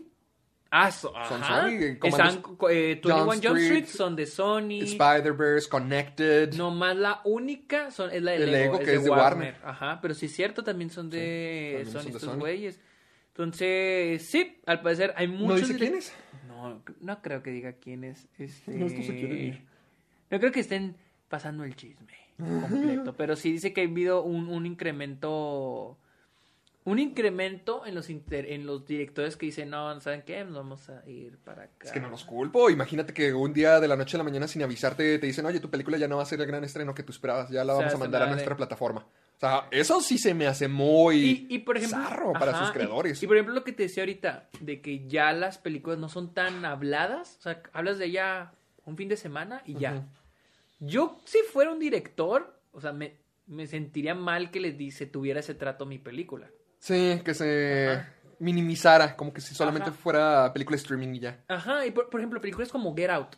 Get Out, estrenada directa en streaming, no hubiera sido lo No, que fue. no. Porque Get Out funcionó porque poquitas personas la vieron en su estreno y, Y, el hablaron. word of mouth fue Ajá, lo que... estaban hablando y la película duró meses en, en, en, en, cartelera. Imagínate, si lo gente mandado streaming, eh, Jordan Peele ahorita no sería lo que es. Ajá, sí, exactamente. Entonces, sí siento que sí hubo, sí, sí hay cierta influencia en, en el poner las, las películas en plataformas Sí. de streaming. Y más si son así gigantes. Y creo que hay otra... Sí? Warner, al parecer, en la siguiente noticia, está reconsiderando, esto, esto gracias a la Ah. pelea que le está dando Legendary Pictures, Mm. mandar exclusivamente Dune a cines. Todavía no es un hecho, pero lo están considerando. Ah, yo creo que es, es lo mismo, o sea, porque Legendary financió el 75% de Dune y de Godzilla, Godzilla contra versus- Kong. Ajá. O sea, solamente Warner Bros. está haciendo más que nada la distribución. O sea, aparte de lo que puso, además está haciendo la Sí, distribución. es que Warner de la siempre, película. Warner siempre distribuye. Warner siempre es la que distribuye. Incluso se hubo una noticia que nosotros cubrimos que este Warner consideró mandar a Godzilla vs Kong a Netflix, pero al último no llegaron a ningún acuerdo y terminaron sin nada. Pero al parecer con toda la controversia y que Denis Villeneuve también anda con que es que se tiene que mandar al cine, yo creo que Warner anda con pues anda con que no, ¿saben qué? Mejor si la Mejor mandamos sí. a, a los cines. Pero ahorita por lo pronto está este Ah, En verse. está en verse y por lo pronto se va a estrenar el 1 de octubre de 2021 en HBO. cines Ah, y HBO sí. Max, al igual que Wonder Woman. Es que es lo que te sigo diciendo. Nos vamos a tener que esperar a que el tiempo avance y que el tiempo hable. O sea, todo ha sido tan maleable y tan impredecible por el coronavirus, pero ahora siento que de la misma manera inversa, como que, o sea, ya esto ya se está acabando, o bueno, ya vamos en camino para allá. ¿Cómo va a ir cambiando también el panorama para las películas? Imagínate que ya en, en verano, como tú dijiste, ya está todo recuperándose, ya está fuerte. A lo mejor dicen, Saca, sácalas al cine, sácalas al cine. No, y, y aparte, sí, o sea, es que siento que esto ni siquiera siento que sea por la pandemia, es esta guerra de plataformas de streaming. Mm. Y siento que Warner está desesperado por Establecer poner, HBO establecer HBO Max a la altura que está Disney Plus y Netflix. Porque yo siento que Disney Plus sí se puso al tú por tú con él. O sea, luego, luego. no como competencia, yo ni siquiera las veo como competencia, pero al menos siento que están de que al nivel. Sí, son las tops del Son las servicio top, de streaming. fácilmente. Sí. Y, y estamos hablando en HBO, porque HBO, querramos o no, históricamente, es la que comenzó todo esto. O sea, fue la que inició todo esto Mm. De El canal de paga. canal de paga, pagar por contenido exclusivo. Entonces, como que ahora esté abajo de Netflix y Disney, es como que... ¿Qué pasó ahí? ¿Qué está pasó pasando ahí? aquí? Y teniendo contenido, pues, muy fuerte, la neta. Pero también es la manera en que Warner lo ha, Lo lo ha sabido... Bueno, lo, no Lo ha- lo ha sabido manejar bien. Y, pues, la siguiente noticia es sobre eso. ¡Ah! ¡Ah, mira! Dilo. Sex and the City, ya se confirmó un revival de Sex and the City, una nueva temporada. Sin Kim Cattrall. sin Kim Cattrall. Lo que dijo ella es que no está interesada ni en la serie ni en volver con Sarah Jessica Parker. ¡Oh! ¡Oh! A ver, Pati, cuéntame. O sea, dicen que están como peleadas. No sé, ahí. No sé, yo no sé el chisme, la verdad.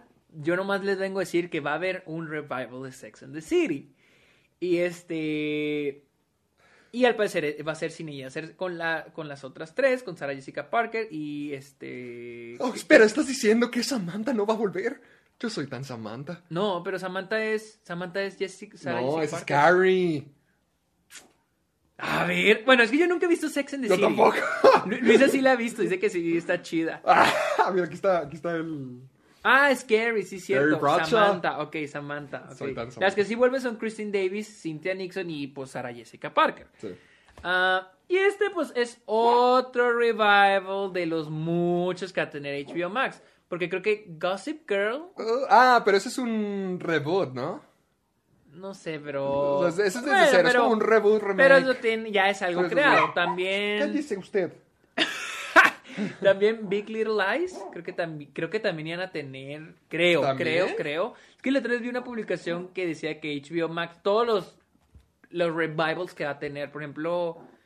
Ah, no, el de, el de, ¿qué? Salva por la campana es de Peacock, Sí, no es de HBO Max. Deja ver si no... Pero espera, ¿cómo? ¿Por... Ah, dice que... I say for a year of no.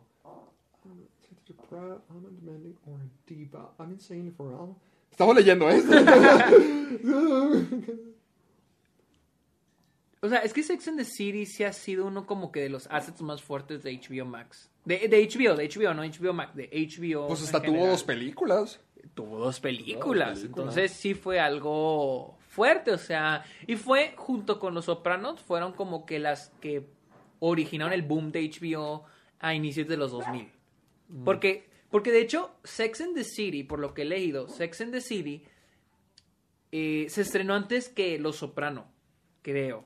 Creo que se estrenó, a ver, ah, aquí está, sí, es del... Ah, no, se estrenó creo primero... Se estrenó en... Ah, no, sí, un año antes. Eh, ¿Un Los año Sopranos antes? del 99 y Sex and the City del 98. Y, y creo que Sex and the City le fue bien, pero no le fue tan bien hasta que se estrenó Los Soprano. Porque, pues obviamente se, se estrena Los Soprano, se hace muy popular y era como ¿Qué que... más hay en HBO? Sex and- ajá, ¿qué más hay en HBO? Sex and the City era como que, ah, para la señora de la casa y Los Sopranos para El hombre de la casa. Ajá, exactamente. Entonces decían de que, ah, pues vale la pena pagar por HBO. Entonces es como que Sex and the City y Los Sopranos fue como que el boom de HBO. Entonces sí pienso que Sex and the City tiene como que un lugar fuerte en HBO y tiene... Pero... ¿Cuál es el punto si no están las cuatro actrices? Pero bueno, o sea, ¿Cuál, yo no- cuál es el punto? yo no he visto, yo no he visto Sex and the City. No sé qué tan importante. Yo siento que sí. Yo siento- yo siento, siento- que sí son también. muy importantes de todo el grupo. De hecho, o sea, es que se ha convertido. Yo no conozco Sex and the City, nunca lo he visto, pero he visto las referencias en la cultura popular. Y eso es lo que siempre hacen Ajá. de decir, oh, eres tan Samantha, oh, eres una Carrie. O sea, son, es muy. Muy establecido como el grupo de las chicas Sí. y los personajes con los que interactuaron. Así que que una no vuelva es como que. mm, Sí, no sé, no sé. Creo que le dije a Luis, le dije, oye, ¿viste la Sex and the City? Y creo que no, o sea, como que dice que no. no. Sí, como que no. No, no tiene, no, no, tiene mucho creo que debería de estar existiendo. Pero, hablando de noticias grandes, damas y caballeros. ¡Ah! Se me tiene bien confundido, se me tiene bien confundido, pero Johnny Depp sí volverá a la franquicia de Fantastic Beasts. y Matt shit. Mikkelsen ya no. O sea, al parecer ya Matt Mikkelsen ¿Bajó el puesto? ya, ajá, dejó el puesto. O sea, más bien creo que Warner lo quitó, llegaron a un acuerdo con Johnny Depp y él va... ¿Dije Depp? Depp. Sí, Depp. Ah. Johnny Depp. Johnny Depp. Johnny Depp sí va a volver como Grindelwald fregada. a los ¿qué? crímenes no los crímenes de Grindelwald Los- fue la segunda parte La, la tercera, la Ah, tercera, la tercera que viene. yo la neta sí estaba feliz con Matt Mikkelsen ¡Yo también! sí estaba feliz con Matt Mikkelsen y yo, yo vi hace unos días vi una nueva película de él que se llama Another Round que es, está buenísima, sobre unos tipos que hacen como un research, unos maestros que hacen como que un research para probar que si están borrachos tienen mejor desempeño en lo ¿En que el hacen. aula? Ajá, Ah. en, en su trabajo. Y está, es una comedia, es una comedia, estuvo en Cannes. Estuvo buenísima, estuvo buenísima. Y Matt Mikkelsen. Y cada vez que la veía decía que, la neta, lo veo mejor, él es mejor Grindelwald. O sea, bueno, físicamente se ve como Grindelwald. Y ha interpretado otros villanos como, como el de 007. Ah, En y Casino como Royale. en, en Doctor Strange. En Doctor Strange. Es el villano principal. Bueno, es uno de los villanos de Death Stranding. Ah, ah, también. Entonces digo, bueno, pues sí lo veo como Grindelwald y tiene la apariencia y es muy, muy buen actor. Pero Bueno, bueno. Yo- o sea, no que me moleste, porque si es como que, oh, la justicia, Bueno, lo que sea. Sí, pues sí. Pero si en un universo alterno donde podíamos haber tenido a Matt Mikkelsen, ah, se me hace mejor. No, y aparte también siento que el lado bueno que, que se quede Johnny Depp es de que. Porque es que sí es muy raro cuando revisitas una franquicia y de Y repente no, es, el mismo actor. Que se van a ahorrar el recast. Como en The Dark Knight. Como en Iron Man 2. con Ay, oh, sí, en Iron Man 2 a mí sí se me, sí ¿Cómo me que- saca mucho de onda él? que, ¿Quién es él? que ya no está Terrence Howard y lo está este... Eh, Don Cheadle. Don Cheadle, es como que... Ay, ay, Sí, O como le dijiste de, de, de- de Dark Knight. The que Dark Knight, que es esta... Katie Holmes, Katie Holmes y, y lo cambian por Maggie. Gyllenhaal. Entonces, sí te saca como de onda. Pero bueno... Pobre Kenny Holmes, creo que esa fue la última vez que hizo algo bueno. Sí, no, es que a mí no se me hace Buena actriz. buena actriz. Y me acuerdo, y creo que ella no, no aceptó salir en The Dark Knight. Salir en The Dark Knight. ¿Por Ella- qué? Porque dijo que ella no quería salir en películas de superhéroes. algo así. O sea, nomás salió. en- Digo, ella nunca se me ha hecho buena actriz, así que. Pero en fin, esa es la noticia, amigos. Oh, Johnny Depp ya pueden respirar. Sí volverá a la franquicia. Espero que de- todos estén contentos, que ya estén todos aliviados. Porque Se sí. hizo la volver. justicia. Se hizo la justicia. Vamos a la siguiente noticia. Y es que MGM, Metro Golden Mayer, busca ser comprada. Esta es una noticia de la semana pasada, pero como tuvimos el especial navideño, Ah, no, la mencionamos. No Más la- para que sepan, MGM es la de León. es la de Leon Air. No puedo creer, es lo que me sorprende que no. que, que esté, dijiste casi en quiebra. Es que ya una vez estuvo en quiebra, estuvo Ah, en ¿sí? problemas financieros hace unos años y Sony le tiró la mano. O sea, creo que Sony hizo algunos contratos, por ejemplo, con 007, algunas de las de 007, creo que las coproducieron o codistribuyeron con Sony. Entonces, Mm, este... O, por ejemplo, las del Hobbit son, también creo que las coprodujeron con New Line Cinema, con Warner. Entonces, s- hasta donde yo recuerde, sí estuvieron en, en problemas financieros ya hace unos años. Y Sony le tiró la mano. Pero al parecer, MGM está explorando la posibilidad de ser comprada. Uh, a lo mejor por eso estaban Por buscando. ¡Ah! No, no, no, creo que no les falte ganas, pero con razón estaban buscando vender No Time to Die. Ah, probablemente. Es que eso. siento que, por ejemplo, la otra vez, la otra vez estaba, estaba viendo qué assets, qué, qué assets tiene MGM, porque dije, bueno, si alguien los quiere comprar, ¿en qué estarían interesados? Eh, ¿Tienen Por ejemplo-? No, pero por ejemplo, assets en general, porque por ejemplo, Fox tenía, aparte de su, de su propiedad intelectual, pues tenían de que un chorro de cosas de telecomunicaciones, como satélites, Ah, ok, ok, aparte ok. traían Hulu, traían sus canales de televisión, y MGM no tiene mucho de eso. Para M- ofrecer, ¿qué es lo que no tiene? ti- Tiene puras cosas como que programas de televisión y programas de... y películas, nada más. Mm. Por ejemplo, yo siento que los assets de... Como lo de Fox, pero nomás siendo las propiedades, no todo lo que. Sí, o sea, es que por ejemplo, Disney no compró Fox porque tenían a los X-Men Sí, sí, o los. Cuatro Fantásticos o la Era de Por Hielo. el Los compraron por las telecomunicaciones, todo lo de los canales de, de televisión, que, los, que iba a hacer que creciera Disney para crear más contenido. Y MGM no tiene nada de eso. O sea, MGM no tiene mucho de eso. Siento que si alguien compra MGM sería Sony. Porque tienen más relación Ah, con ellos. Ah, podría O Comcast, que son los de Universal, pero yo creo que es chance y los de chance y los de Sony. Siento que Sony podía comprarlos. Quiero ver. qué- bueno, me gustaría saber qué franquicias tienen A ver. ellos. A ver. MGM Films. O sea, es que tuvieron su época de oro. Pues sí, es que yo tengo muy marcado lo de León. Mira, por ejemplo, tienen no tienen muchas cosas. Por ejemplo, tienen Ben Hur la, la ¿Qué no? nueva. ¿Ellos hicieron eh, Ciudadano Kane? No, ese fue RKO. Ah, O no sé. Es que acuérdate que el- uno de los sí, personajes sí, de. Mank es, De Mank es, es uno de uno de los hermanos. Ay, Metro no, Golden no, Mayer. No, hasta donde es de RKO, que, que Ah. fue, es la que se convirtió en Paramount, o la compró Paramount. Oh. Pero no sé. Estoy en, el, estoy en el 1927, déjame ver qué tienen. Sí, no, no, no. A ver, voy a poner Citizen Kane. No, Citizen Kane no es de ellos. Por ejemplo, bueno, voy a verme a las más nuevas. Tiene... Es que muchas de las películas que estoy viendo son de parte de Sony, porque mira, Los Locos Adams viene de Sony, La Chica de la Telaraña también es de Sony, James Bond. um, Oh, pero esa es la, esa es creo la... Las de Rocky también. A ver, eh, estoy aquí. Ah, pero esas son las distribuidoras. Mm. Por ejemplo, aquí me sale la familia Adams es United Artists. O por ejemplo, Creed 2 fue con Warner Brothers fue la que la distribuyó a nivel internacional. Eh, MGM la distribuyó en este en Estados Unidos. Ah, pero por ejemplo, Creed también fue coproducción. Es que han sido como que pro- coproducciones, o sea, No creo- tienen... Creo que no han hecho algo propio. como que algo suyo. Por ejemplo, el Hobbit fue junto con ¿Cómo? New Line. Hércules, la de creo que la de La Roca, con Paramount. Ah, G.I. Joe con- junto con Paramount. O sea, al menos es en, el dos- en los 2010 no hicieron nada Solos. solos. Pro- ah, películas producidas El Mago de Oz. La chica, ah, la chica del dragón tatuado, la de David Fincher, la hicieron junto con Sony, con Columbia Pictures. Mm. Ah, la de Cabin in the Woods, la, ¿cómo se llama? La cabaña del terror. Ah, sí, ¿por qué no? Ponle así. Si quieres así la llamamos. Bueno, esa. sí, como tú quieras, esa mera.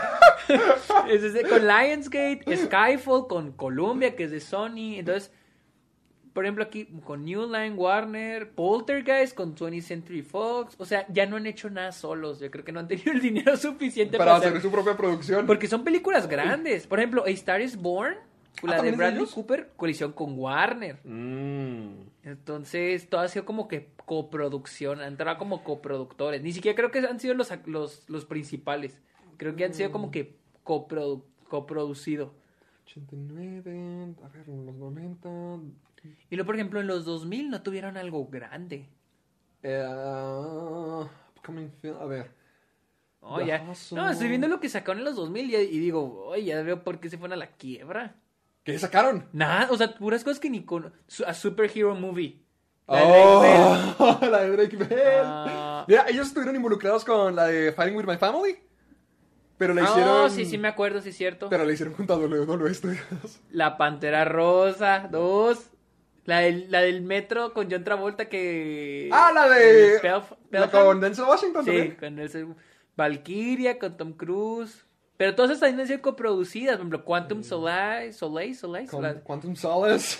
Eh, Igor, ¿qué es esto de Igor? Es una película animada bien fea. sé cuál, bien fea. O sea, te digo, estoy viendo las películas que ellos hicieron en los 2000 y están... Y digo, ay, con razón se fueron a la quiebra. Ouch. Mr. Brooks, ¿cuál es? La de... Ah, no. Estoy- eh, ya a, partir del 2010, todas son coproducciones. Y, y son grandes, son grandes, pero las que fueron, fíjate, el 2009 para antes son cosas pequeñitas. Cosas pequeñitas y que probablemente ninguna pegó nada. Sí. Eh, pues, no, pues con razón. no, pues, Con razón. y luego en los, no- en los 90 tampoco tuvieron algo... Mulholland Falls. Mira, una producción que hicieron ellos por su cuenta es Biodome. Es una de las peores películas de toda la historia. ¿Cuál es esa? ¿Nunca has escuchado de Biodome? No. Es una stoner comedy. ¿Qué es Stoner Comedy? De las películas que ves drogado.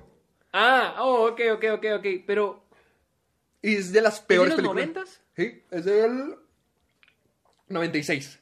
Y esa, o sea, estoy viendo la lista y es que todas dicen coproducción, coproducción, distribución, distribución. Esta es la única que creo que sí es de ellos. De, la, de Sí, estoy viendo como que se empezaron a caer desde los 90. Ay, no. Bueno, pues Con razón. MGM se quiere vender. Y pues a lo mejor debería. Y sí debería, porque no han tomado muy buenas decisiones. Bueno, esta, la década pasada, pues al menos se unieron con otras gigantes. Pero yo creo que ya no pueden, ya no pueden Ya no más. pudieron. ya no pudieron más. Y a- Hiring for your small business? If you're not looking for professionals on LinkedIn, you're looking in the wrong place. That's like looking for your car keys in a fish tank. LinkedIn helps you hire professionals you can't find anywhere else, even those who aren't actively searching for a new job but might be open to the perfect role. In a given month, over 70% of LinkedIn users don't even visit other leading job sites. So start looking in the right place. With LinkedIn, you can hire professionals like a professional. Post your free job on linkedin.com/people slash people today. Hablando de gente que toma muy malas decisiones. Ay, cuidado con lo que dices Oh, y no te van a atacar. Cuidado con lo que dices. Perdóname, perdóname. Pero Zack Snyder es- acaba de decir que es muy probable que el nuevo corte que durará cua- alrededor de cuatro horas. Ah, me estoy haciendo viejo nomás de escucharte. que durar casi cuatro horas, el nuevo corte de la Liga de la Justicia podría llegar a ser clasificación R. ¿Por qué, Sergio? Cuéntanos. Dilo, ¿por qué? ¿Qué es lo que amerita una clasificación R? Dice, ok, es que fue lo más gracioso que, que, que he leído en un muy, en un buen rato. Dice, o sea, dice, hay una escena, there's one scene, donde Batman drops an F-bomb. Donde Batman dice la palabra con F. Oh, no shit. Ah, no, espérate, espérate, espérate, espérate. Y Steppenwolf, más o menos, está cortando gente a la mitad. No. Ah, no, no, no, no. Y Cyborg no está tan feliz con lo que está ocurriendo con su vida. Así que dice lo que opina. Oh, sí estoy leyendo eso. No es exageración, eso fue lo que Sí, es lo que está escrito. Es lo que él dijo. Eh, des- ok, aquí viene, de- dice, después que se le preguntó de detalles eh, que por qué el nuevo footage lo hace, exp- hace más explícita la película, por qué se, gana la, se ganaría la clasificación R, él dijo, ya como les digo, hay una escena, estoy citando, eso no Es cita, es cita. Hay una escena donde Batman tira una F-bomb, dice, Fuck. Cyborg no está feliz con lo que está pasando en su vida antes de que conozca la Liga de la Justicia, así que tiende a hablar, a decir Ah, sus su opi- opiniones. Espera, dice antes de que conozca la Liga de la Justicia. ¿Se refiere a cuando ya es robot o a lo mejor antes? A lo mejor es un estudiante de fútbol de estrella marginado por su color de piel o qué será, qué es lo que no le gusta. No sé, o tal vez de su papá. A lo de su papá, no Y, eh, todavía no termino de citar, Stephen Wolf es is pretty much just hacking people in half. Está, Básicamente básicamente está está, cortando, cortando a la gente a la mitad. Así que, Por la violencia. por la violencia y, Y la por la profanidad, porque obviamente eso es lo que las películas de superhéroe necesitaban y le hacían falta. Me recuerda... oh, Ah, espera, nomás para agregar, creo que esto te lo conté en cuando dejamos de grabar, pero lo que te había dicho de que A Zack ver. Snyder decía que él quiere que, que él, el formato apropiado para su Snyder Cut es en blanco y negro. O sea, Ay, ¿te sí, acuerdas sí de me- que te sí dije? me De que dijiste. básicamente Zack Snyder es cinéfilo mamador. Sí, él es todo peor que nosotros. está Ajá, peor, peor. O sea, él es el máster de O los sea, en blanco y negro por... Porque sí. Por- porque sí, Sergio, es profundo. Wow. Wow. Su héroe. Bueno, ya, Zack Snyder dice que él quiere que este En el cine. que se vea en el cine. Eh, ¿Por qué no? La neta, pues sí. Yo pienso que todas ¿Te las a sentarte cuatro horas a ver esa cosa en el cine? Honestamente. Te, te voy a ser honesto. Sí, le tengo curiosidad. Le te- Obviamente que todos queremos saber qué pasa, porque, Sergio, si cuando vas caminando por. Cuando vas manejando por el centro y ves que hay un choque, obviamente le das más lento para ver quién se accidentó. es exactamente lo mismo. Ese es, ese es el morbo que tengo. Sí, sí. Pero es que. Ay, honestamente, te voy a ser honesto. La neta creo que sí la veré en el cine. Yo, yo creo que sí iría a verla. No sé por No, qué. yo no. Yo sí Yo la- no. Yo, ahorita que estábamos hablando de lo de streaming y lo de Mujer Maravilla y todo eso, yo sí soy bien partidario de en el cine. O sea, porque aquí le puedes poner pausa, te puedes ir al baño, le puedes estar en el celular. O sea, no.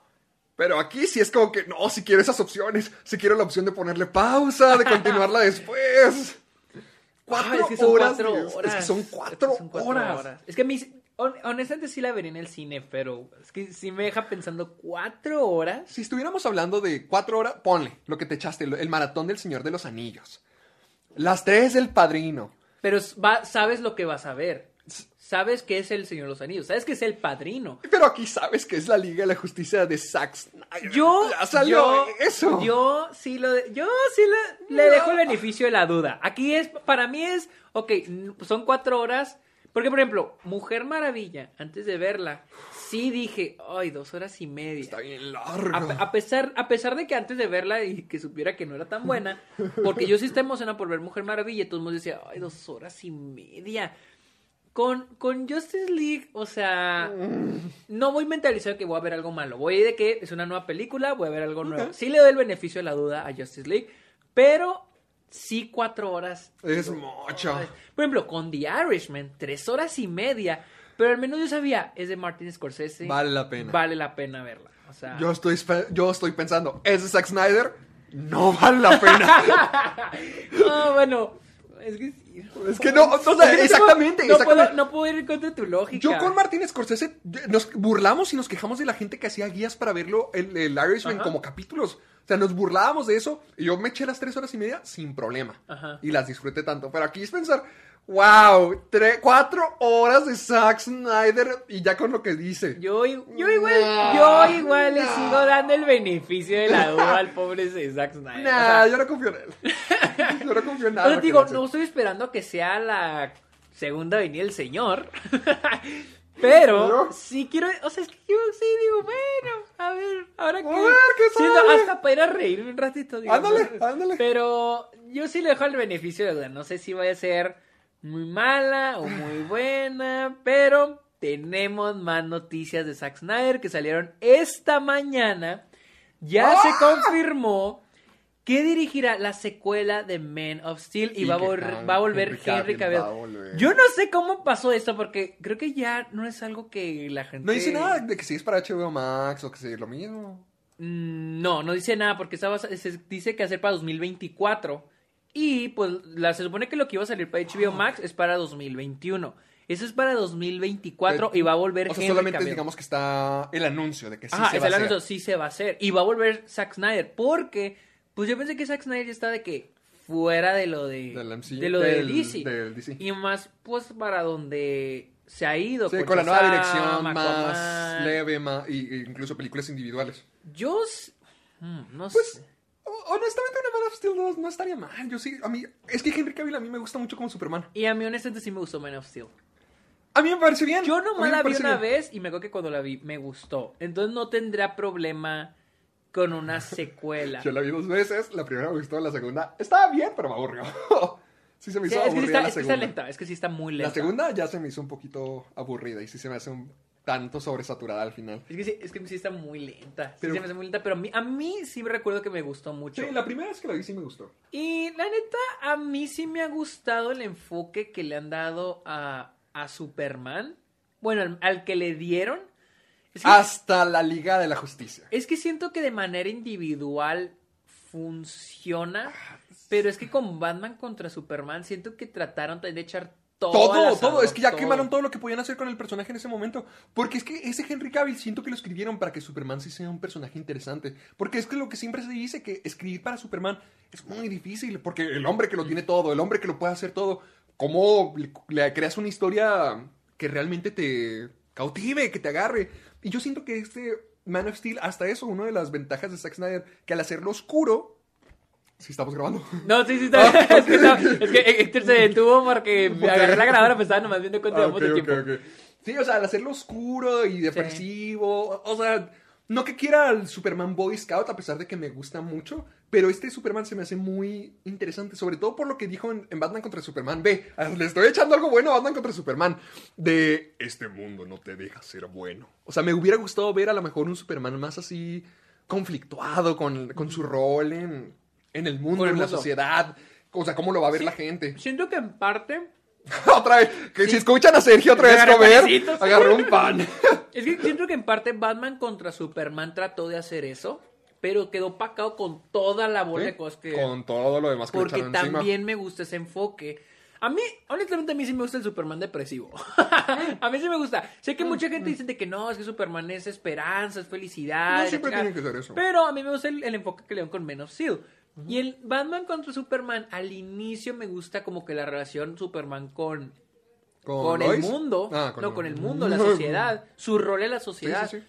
Pero quedó súper opacada con lo del ex Luthor, Con lo de la de Liga de la Justicia. La muerte. Quedó ya muy opacado. Y siento, siento que será muy chido que en esta nueva película, Men of Steel, aba- abarcarán un poco más la, la posición de, de Superman en la sociedad. Y olvidarse, olvidarse de todos los demás personajes. Ay. ahora sí, Superman, concentrarnos en Superman. Es que ya no sé cómo lo puedan tomar porque ya, ya quemaron ese puente. Porque eh, en Escuadrón Suicida, literalmente ya están vendiendo camisetas de Descansa en paz, el héroe de Superman. Ajá. O sea, ya, ya Pero es. pues en la Liga de la Justicia revive. Hay que ver también qué pasa en la Liga de la Justicia en el nuevo corte. Es que chido. Ah, es que. Ah, en el nuevo corte, sí es cierto. Ah, Yo siento que es que hay que ver qué pasa. ¿De cuál crees que se agarren? ¿Cómo? Para Man of Steel 2 van a utilizar la versión de. Joss No, Whedon. yo creo que se van a agarrar de la de. Yo creo que, yo creo que la de Josh Whedon ya, Ya, olvidada. va a quedar olvidada. O sea, como que esto nunca pasó. Eso quisiera. Pues ahí lo tienen, señores. Su Zack Snyder, su heroico Zack Snyder. Va a volver con Men of Steel Me- y con una, una película de la Liga de la Justicia Y clasificación. que no les sorprenda si sacan una versión que también sea en blanco y negro. Porque así la quiere Zack Snyder. O, o un extra si la mandan a Blu-ray. Ajá, eso, eso es de decir un extra para Blu-ray en blanco y negro. Digo, si con Parasite lo hicieron. Sí, con... Ah, con Parasite. Ay, ¿verdad? ¿Qué tal se ve? ¿La viste? Creo que sí Yo la sí viste. la vi viste cine. tres veces, ¿verdad? La vi como cuatro veces o cinco veces. La- sí la vi en blanco y negro y ¿Sí funciona? sí funciona. ¡Ay, se cae el micrófono! Nuestro programa. Creo que sí, o sea, sí funciona porque como que le da un aspecto más noir, ¿Mm? Pero no es como que sea mejor o, Sí. oh, no mames, será la versión definitiva de Parasite en blanco te y tenía que ver. Ajá, o sea, sí se tiene que ver, no, o sea, simplemente eh, o sea, sí se sí tiene tiene como que otra perspectiva.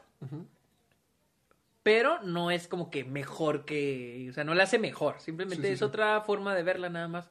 Como creo que con Mad Max Fury Road. ¿También hay en blanco y negro? Sí, en blanco y negro. Ah, yo pero siento que eso sí se tiene que ver a color por todo el espectáculo que es. es que se supone que Mad Max Fury Road, al igual que Logan, porque Logan también tiene versión en blanco y negro, desde el inicio tenían pensadas en lanzarlas en blanco y negro. Esa es la idea de cada director, de George Miller y de. ¿Quién era este? Um, um, Mangold? Hugh... No, ese es Hugh Jackman. Ma- eh, James Mangold. James Mangold, James. Mangold. Este, esa era la idea de los dos directores para sus películas. Pero obviamente, como son más películas más grandes, dijo, no, güey, como no mames. Sí. La gente no la va a ver. Y pues obviamente, pues, este George Miller sacó la versión A color. croma, se llama croma. Uh. Y esa sí no como que a blanco y negro nada más en, en Blu-ray, simplemente le sube el contraste. Digo, es que no es nada más bajarle toda la saturación y que esté en blanco y negro, tenía que subirle el contraste, hacer algunos cambios a la iluminación, Ujú. etcétera, etcétera. Creo que en Parasite también hacen lo mismo. Mm. Entonces, nunca he visto la de Mad Max ni la de Logan en blanco y negro. La de Parasite, te digo, Está bien. está chida, es una nueva perspectiva, pero no es así que digas, ah, Esta era esta es la mejor. Debe haber gente bien mamadora que estar de que, oh, Parasite en blanco y negro. oh, Llega a mandar mensaje. Es la, es la misma Es mamada, pero. Siento que todas las que se convierten a blanco y negro es el mismo caso. O sea, nomás lo haces por... Siento que es como un extra, como un estilo de que, ah, mira esta otra perspectiva, esta otra visión. Sí, pero no, que por- por ejemplo, con Logan siento que, bueno, era lo que el director quería y qué chido que el estudio de- lo dejaron hacerlo para el Blu-ray. Mm. Porque entiendo, sí es cierto, nadie. Logan al final del día es una película de superhéroes que se supone que es para todo público. Sí, algo más mainstream. y No todo el mundo Ajá. quiere una película blanco, en blanco y negro. negro. La gente la da flojera. Entonces entiendo por qué el estudio no quiso hacerlo, pero qué chido que le dieron la oportunidad de mandarla a Blu-ray en blanco y negro, como él quería. No ahí, va, visto, ahí va a pasar eso con Zack Snyder. Y es lo mismo que va a pasar con Zack Snyder.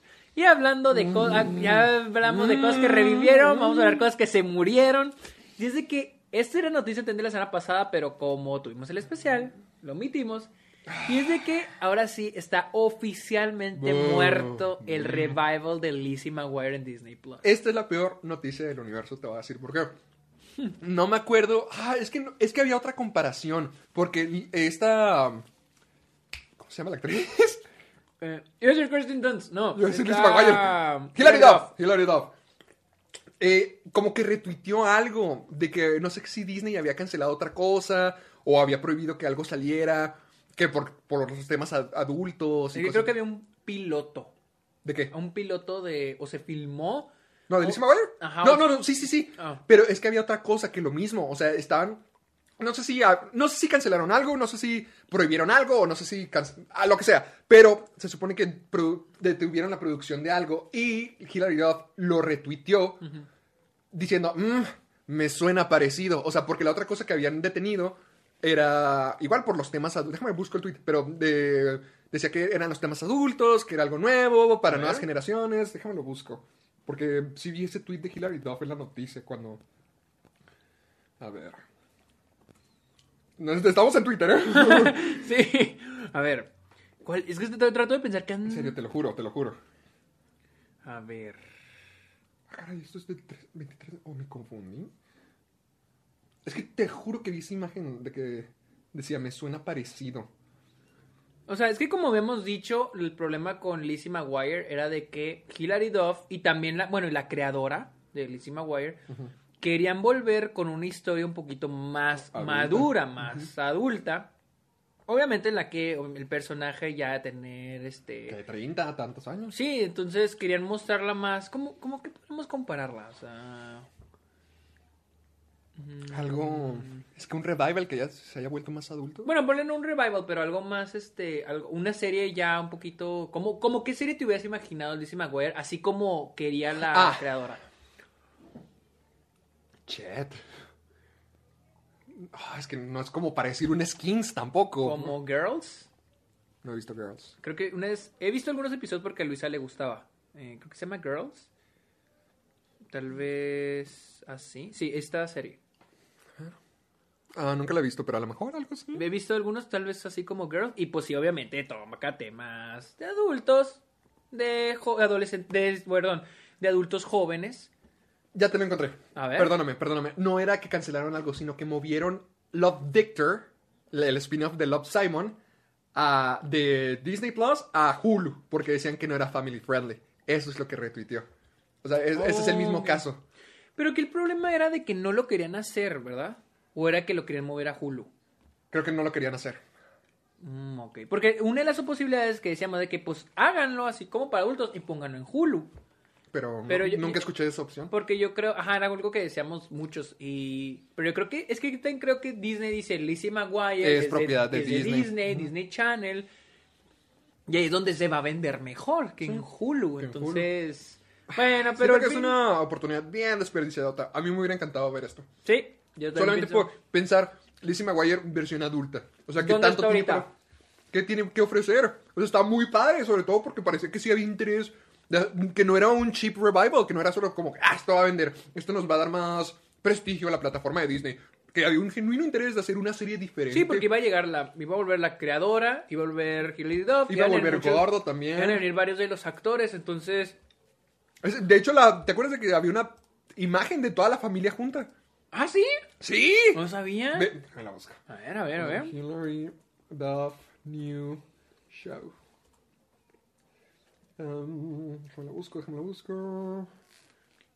Espérame, espérame, espérame. Aquí la foto familiar de los Maguire. Lizzie McGuire. Eh, ah, new Show. A ver. Aquí está. Yo no la, yo no la vi. A ver. ¿Están Oh, ok, ok, ok, ok. Está el papá, la mamá, el hermano y ahí está Hillary.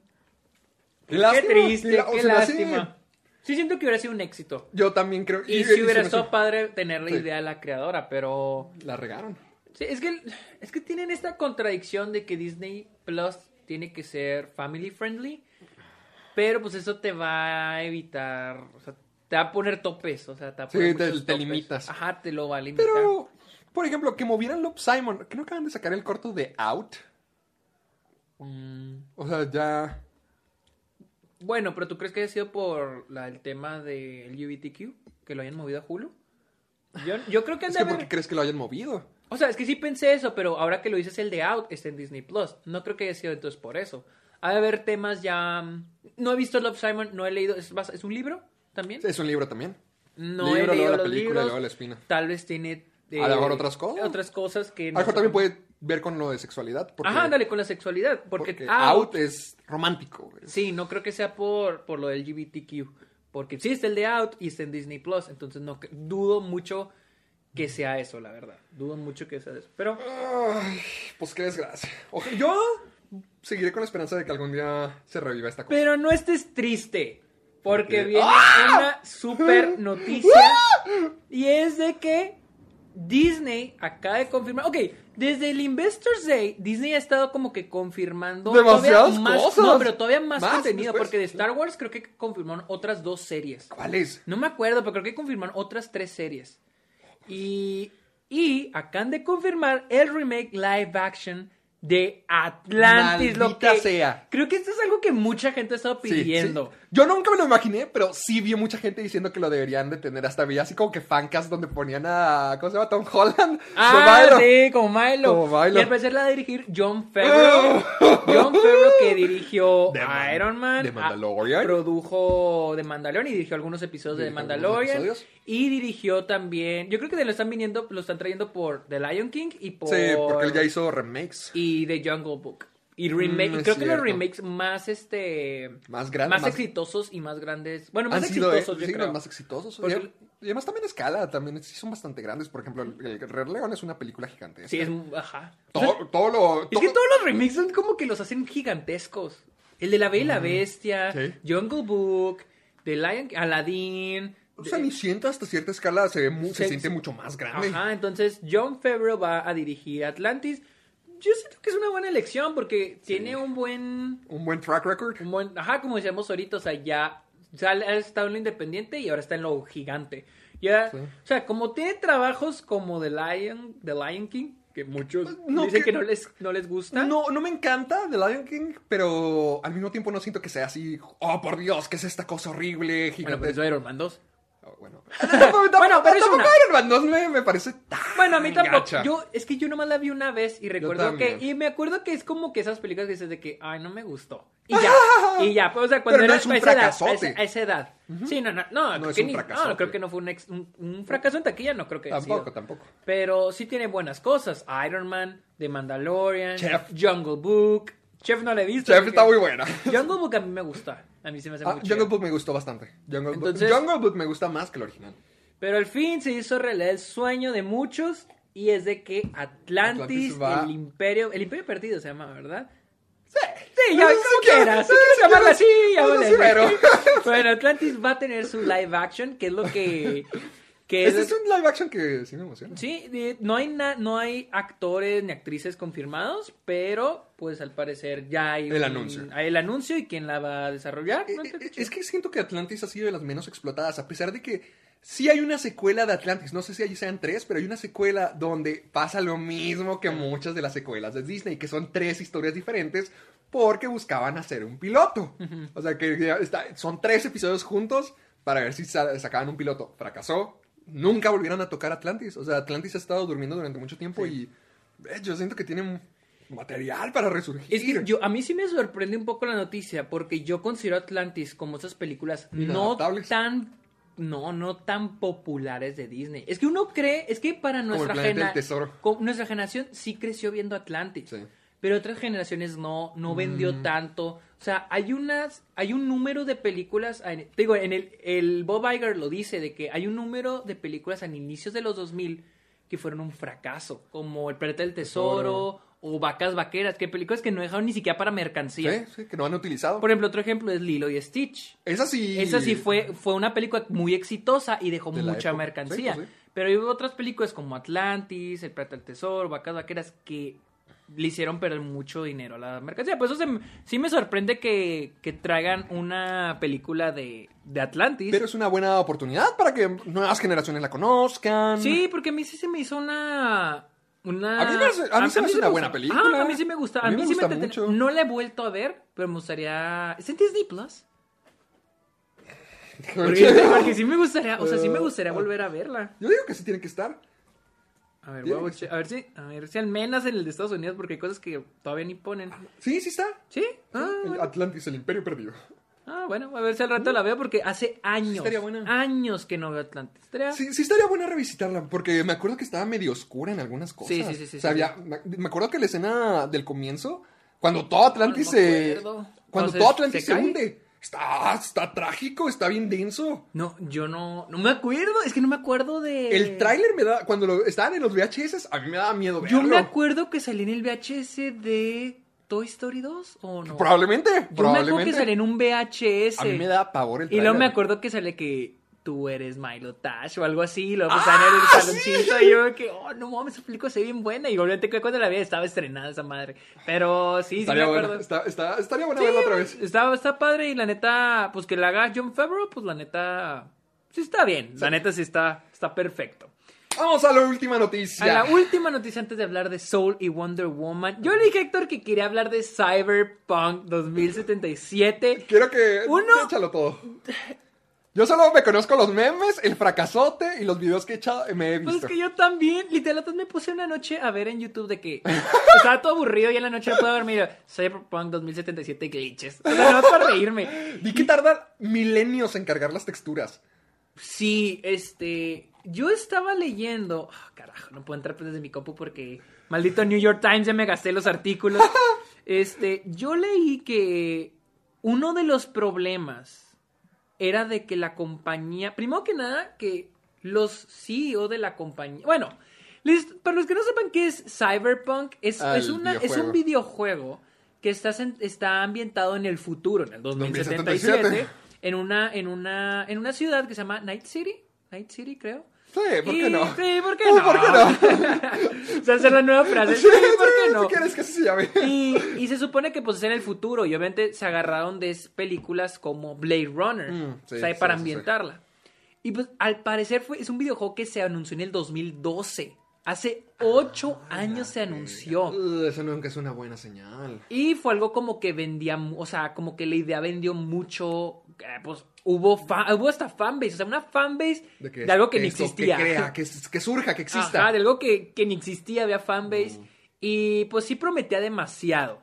Sí, me acuerdo de que cuando salió Kenny Reeves y toda la cosa. Que, ajá, trajeron a Keanu Reeves, que era. Todo, bueno, todavía es, pero era cuando Keanu Reeves estaba, de que en el la- boom. en la en el- del, del de todo colectivo mundo. gigantesco. Y este. Y a partir, creo, del año pasado empezó a haber retrasos.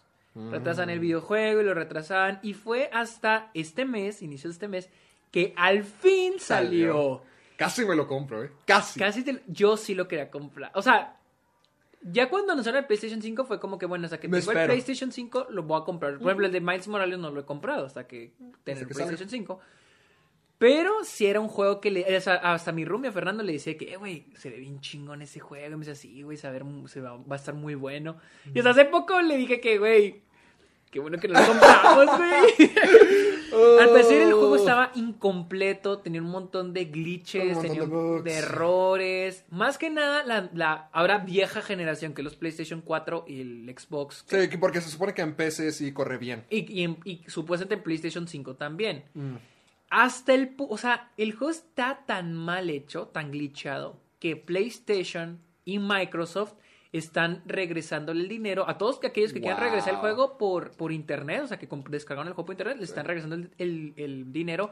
Y aparte, PlayStation quitó el juego de, de la tienda. Lo quitó. O sea, así. no lo puedo comprar. Ya ahorita. no lo puedes comprar ahorita en Play. en- en Wow, la en tienda digital ya no puedo. Ya no, ya lo quitaron. Y es que están leyendo la historia, o sea, ya, ya sí, lo- sí leí el artículo, sí leí el artículo del New York Times porque hablan sobre qué salió mal.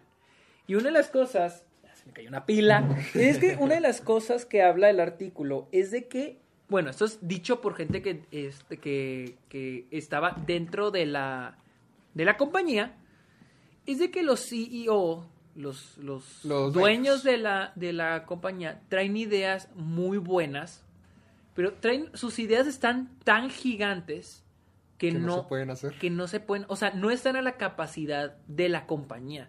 La compañía no es Rockstar, Mm. no es tan grande como para crear Un Grand Theft Auto la- 5. las ideas, ajá, las ideas que ellos traen. Y dicen que un ejemplo muy claro creo que fue con The Witcher. Dicen que The Witcher fue un juego muy bueno, pero que sí tiene muchos glitches. Sí, yo según- hay tres de, de Witcher. Sí, no sé cuál, pero leí en el New York Times que hay uno que reportó que tenía algunos glitches. No tan, no era tan malos Malo como, como para, como para no para, no poder jugarse, pero sí tenía muchos glitches.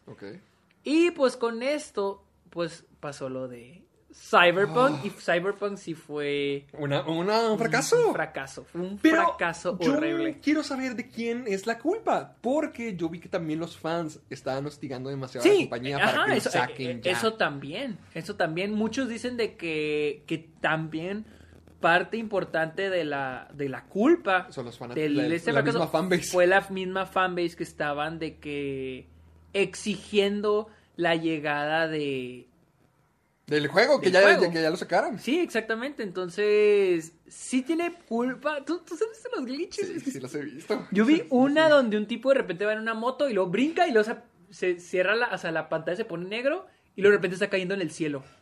Pero el cielo se ve así como que ni siquiera está dentro del mapa. ¿Cómo podemos llamarlo? No, perdón, no, no soy de videojuegos ni de, ni de programación, pero no está dentro del mapa de programación. Se ve la ciudad. Ah, está fuera, está fuera del. Digamos que el mapa de juegos. Está, Ajá, está, vol- está volando y luego de repente entra el mapa del juego y luego cae la ciudad y luego se muere. Como en el Grande Foto cuando te tiras de, de un helicóptero, ¿no? Ajá. Así se veía. O sea, pero de repente iba en una moto y luego de repente está cayendo. Así tipos glitches. O por ejemplo, otra donde es la introducción del juego y va en el metro. Y luego supuestamente en la ventana va como que en un túnel el metro. Y luego cuando sale el túnel se ve la ciudad así gigante. Ay, no. Y luego, pues, en esta, pues sale el metro y se la, toda la ciudad así, toda. Sea, el, el 3D ¿Cómo lo busco? ¿Cómo lo muy mal hecho. Ese me lo topé en Twitter, no me acuerdo. o sea, el- Oh, a el- ver, está lo- lo- muy mal Twitter, hecho. A ver, qué encuentro en Twitter. Sí fue un fracaso horrible Cyberpunk, ver, la neta. Cyber. Y digo, está muy triste porque yo también tenía esperanzas de que iba a estar, de que iba a estar padre. Pero... Pues sí se ve interesante. Una ciudad Es que le- futurista a la punk. Sí se ve cool. Ajá, es que está chido. O sea, estaba. La idea está padre. Wow, ve esto. con- Se fregó el PlayStation 4. Ay, no. Ve. ¡Pum! Se congeló el PlayStation 4. ¿Qué pex? O sea, no, fregó sí- el PlayStation 4. Sí se ve, sí se ve muy gacho. ¿Sabes cuál juego oí que había salido tan así malón? ¿Cuál? Tío, tampoco fue un juego que anuncia. El, el, del, el de la WWE del año El pasado. 2000. Ah, 2020. Ah, Aquí vamos. Sí, el de 2020. El ¿Tú lo du- compraste? No. Ah, ok. Casi lo compro. Porque eh, yo soy fanático de los de WWE desde Ah. el 2009. Nueve. Y sí, yo también. desde Yo el- los compré para desde el Wii. 2000, creo, 7. Siete, no. Yo, eh, el, del Wii del 360. yo, lo- yo los jugué. 2008 lo llegué a jugar en GameZone, en, aquí en. Yo en- también, en yo también. Pero yo ya que me compré eh, para Wii del 2009 hasta el 2011 se me hace. Y a partir del... Cuando ya se convirtió en 2K, cuando dejó de ser SmackDown vs. Raw, compré para PlayStation 3 y estaban muy buenos. Muy, muy, muy buenos. Cuando dejé... Cuando, pero eran, en ese entonces no era 2K. No, Eran- a- hasta eran- el 2012 fue el 2K. ¿Eran de EA? ¿O eran No, eran de THQ. Oh, ok, de THQ. Y haz de cuenta, es que se supone que THQ se fue a la bancarrota, creo que en el 2015. Oh, ¿neta? Sí, o sea, Oh, dejó- es cuando THQ dejó de ser el distribuidor. Entonces dejó de ser el distribuidor. Pero pues, y, y cambiaron como que el formato de los juegos, porque antes eran una locura, eran ridículos, eran así, era mucho posible. Y a partir del 2015 se trataron de convertir en una simulación. O sea, que ya te sintieras como en un combate de lucha libre. Ajá. El 2015 estuvo, mm, no, no les gustó a mucha gente. El 2016 ya empezó a mejorar. El 2017 se puso mejor. Y así fueron como que subiendo todavía más, más. Yo tengo el 2019 Con 2K. con 2K. Ok. Yo tengo el 2019. Creo que mi hermano Santiago tiene el 2000, no sé si 18, 18 o 19. Bu- Son buenos todavía. Ajá. El 2019 ya- ya es el mejor. O sea, el, para mí el mejor juego siempre va a ser el 2K14. Ese es mi favorito. ¿Por qué? Tenía mucho de creación. A mí me encantaba crear. Y además se me hacía el juego... Porque me descargaba personajes de qué película. Tenía Jason peleando contra Freddy en el ring. Cositas así. O sea, estaba muy padre. Y la jugabilidad estaba muy divertida. En el 2015, cuando ya se empezaron a hacer la simulación, le, lo limitaron. Y es, y es lo gacho. Pero en el 2019, que es el, único, el último bueno que salió, está excelente. O sea, todo lo que trabajaron en esos últimos cinco años, pf, a la perfección. Ok. El 20 es que eh, quien lo desarrollaba o lo programaba era Jux. Ok. Y, y ya no continuaron para el 2020. Empezaron a trabajar con otra otro, otro programador, otro desarrollador. Y en lugar de esperarse, en lugar de hacer un buen juego, ellos querían esperarse a rediseñar el juego, a hacer algo nuevo, pero WWE como quería aprovechar del... Como los FIFA, de que cada Sí, año sí, sacan cada uno año, nuevo cada año tiene que salir uno. No se quisieron esperar y forzaron. sacar, forzaron eso con un equipo totalmente nuevo y ¡pum! Salió el peor juego de lucha libre que existió en toda la historia. Pero ¿por qué es malo aparte de los glitches? O nada Eh, más por los... Es injugable. Oh, ok. ¿No, ¿No has visto los glitches? Sí, sí los he visto y luego que el tipo está así acostado así en el ring y los está retorciendo. Ajá, y se le tuerce todo el brazo. Ah, Sí. O sea, está lleno de cosas así. Llenísimo de cosas así. O sea, hasta el punto donde es injugable. Y ahorita si te metes a la página de PlayStation, son bien malditos los de WWE, siguen 60 dólares. ¿El 20? Ujú, No lo han rebajado, no. O sea, en las tiendas ya lo puedes encontrar en sale de que llévatelo. Pero en, a- ahí, como no, no afecta, lo tienen en 60 dólares todavía. Oh, yo lo que leí es de que ya no va a haber... Ya no va a haber 2021. No va a haber 2021, se van a saltar este año porque van a sacar algo así como Brawl Stars, algo así. O sea, va a ser más un button masher, de que, como de peleitas. Como lo que jugarías así picándole Ah, ok, botones. ok, ok. Algo más simple. Más, mucho más simple. No me acuerdo cómo se llama. Eh, hasta hay un comercial de Undertaker jugándolo. Pero que se van a saltear el 2021 y a lo mejor para el 2022. Ya sacan algo ya sa- decente. Sacan algo bueno y decente. Yo pensé... Yo no sabía que eran tan buenos los del 2000... El dos, los últimos, pues, antes del Sí, 2020. está padre. Pues tú y yo lo jugamos en, en tu. cuando te fui a visitar. Sí. ¿Te acuerdas que me llevé el Ah, 2019? es, que, me- es que yo me acuerdo que a mí me gustan mucho, pero te estoy hablando 2010, Sí, 2011, sí, sí. A 2012. mí también, a mí también. Pero de ahí ya nunca más los volví a jugar. Y sabes que los jugué, era como que, ay, no puedo, así como que ya cuando Ya estaba sabes, muy difícil. ya cuando sientes que te está pegando la vejez y dices de ay, no le hay esta madre. Es que sí está más complicado. Sí le- es que, con esa mentalidad de hacer una simulación le cambiaron Sí, muchas cosas. Le cambiaron muchas cosas. ¿Tú crees que es mejor así? Como Me gustaba simulación? más antes, me gustaba más antes. Es que yo que tenía el Wii, me acuerdo que era más limitado. Sí, sí, con No. gráficos, con roster, con... Tan- ajá, o por ejemplo, yo veía en YouTube que la gente que tenía, por ejemplo, 360 o Play 3 Sí. podían meterle, como dices, a Jason o... ¿Cómo, lo hacías? Es que eh, lo padre de eso es que había una comunidad de creadores, o sea, Ajá. te podías poner online. Y ahí subías tus creaciones y te las ¿Y la, descargabas. descargabas? Sí, es- eso era lo que me gustaba. O sea, ahí podías encontrar Y el todo. Wii ni madres, el Wii no El tenía Wii, online. Tú tenías que crearlo. Y además algo súper genial del PlayStation 3 y el Xbox 360 es que podías meter también música. O sea, le podías poner... Si te ah, crea- tu propia entrada. con Ponle que en música, el sí. 2013 ya no está Jeff Hardy. Pero si te descargas el personaje de Jeff Hardy, el juego todavía tiene, digamos que las mociones de, de sus movimientos, de su entrada. Sí, sí, y además podías ponerle la canción de Jeff Hardy. Entonces era como si lo tuvieras. O sea, e- eso era, eso era muy, muy cool. Yo- Y ahorita ya no se puede eso. y ahorita ya no. Le quitaron todo eso. se le No, y menos en el 2020. A, a ver si en, en el 2022, si llegan a sacar uno, lo mejoran. Porque sí me gustaría. Bueno, pues ese fue nuestro espacio para hablar de videojuegos. ¿Cuánto llevamos? Creo que en el otro... Creo que llevamos dos horas. ¡Ay, Dios! ¡Vámonos rápido! Y vamos a hablar De Soul primero. Soul. Pero antes de hablar de las películas de la semana, solo queremos desearles ¡Feliz Día de los Inocentes! Porque sí, por si no lo notaron, hay tres noticias que son falsas. Y esa es la de. ¿La de Grindelwald? La de Johnny Depp, ok, Johnny Depp No ha regresado, no, va- no ha regresado. Si va a regresar en el futuro, pues esa no era la noticia, Sí, va a ser la del ajá. futuro. También Zack Eh. Snyder, no, Zack Snyder no va a dirigir, no. No, The Man of Steel man- 2 no existe. no existe, no- quién sabe si lo vaya a ver, pero ahorita no existe, es parte de la broma. Y- Y, también El live action de Atlantis, Atlantis. tampoco es verdad, así que Para que vean lo que hemos dicho durante semanas, las fake news las puede hacer cualquiera. Y espero que ustedes se las hayan tragado también. feliz de los Feliz inocentes. Día de los Inocentes. Vamos a hablar de Soul. Soul. Vamos a hablar de Soul. Porque es breve. Yo Porque creo creo que no breve. tenemos mucho que hablar, la neta. No, tú ya subiste tu está ok, yo tengo mi video. La neta, a mí y- me gustó mucho. A mí también me gustó algo bastante. que, algo que he leído, algo que noté es de que a muchos. He visto a los críticos que sigo como que les ha gustado más Wolf Walkers, la de Apple, Ah, que Soul. sí porque muchos he visto que dicen que Soul se les hace una copia de Inside Out. No, claro que no. Es una dinámica similar, pero Yo no es una copia. Yo digo, la neta, a mí. X. X, yo lo disfruté mucho, la verdad. Yo, Pero no es una copia, solamente porque tenga tópicos similares acerca de nuestro funcionamiento, Sí, nuestro- sí, sí, sí, sí, sí. nuestra posición en la vida o nuestros temas más íntimos. siento Nah. que incluso lo cubren un poquito más Soul. Es como decir, ah, los sentimientos son lo mismo que el alma. O, nah, o sea, no. Sí, no, pero a, a mí la neta sí, no tengo nada. Quiero volver a ver, pero la neta a mí me encantó Soul. Yo la único- quiero volver a ver. La- ya- tú ya sabes que a mí no me gusta la... Bueno, spoilers breves. No me gusta... No me gusta el cambio de dinámica cuando entra... Al tiempo, vamos a ver también de spoilers con Wonder Woman. Sí, sí, ok, sí. así que van a ir spoilers en En, Wonder en Woman.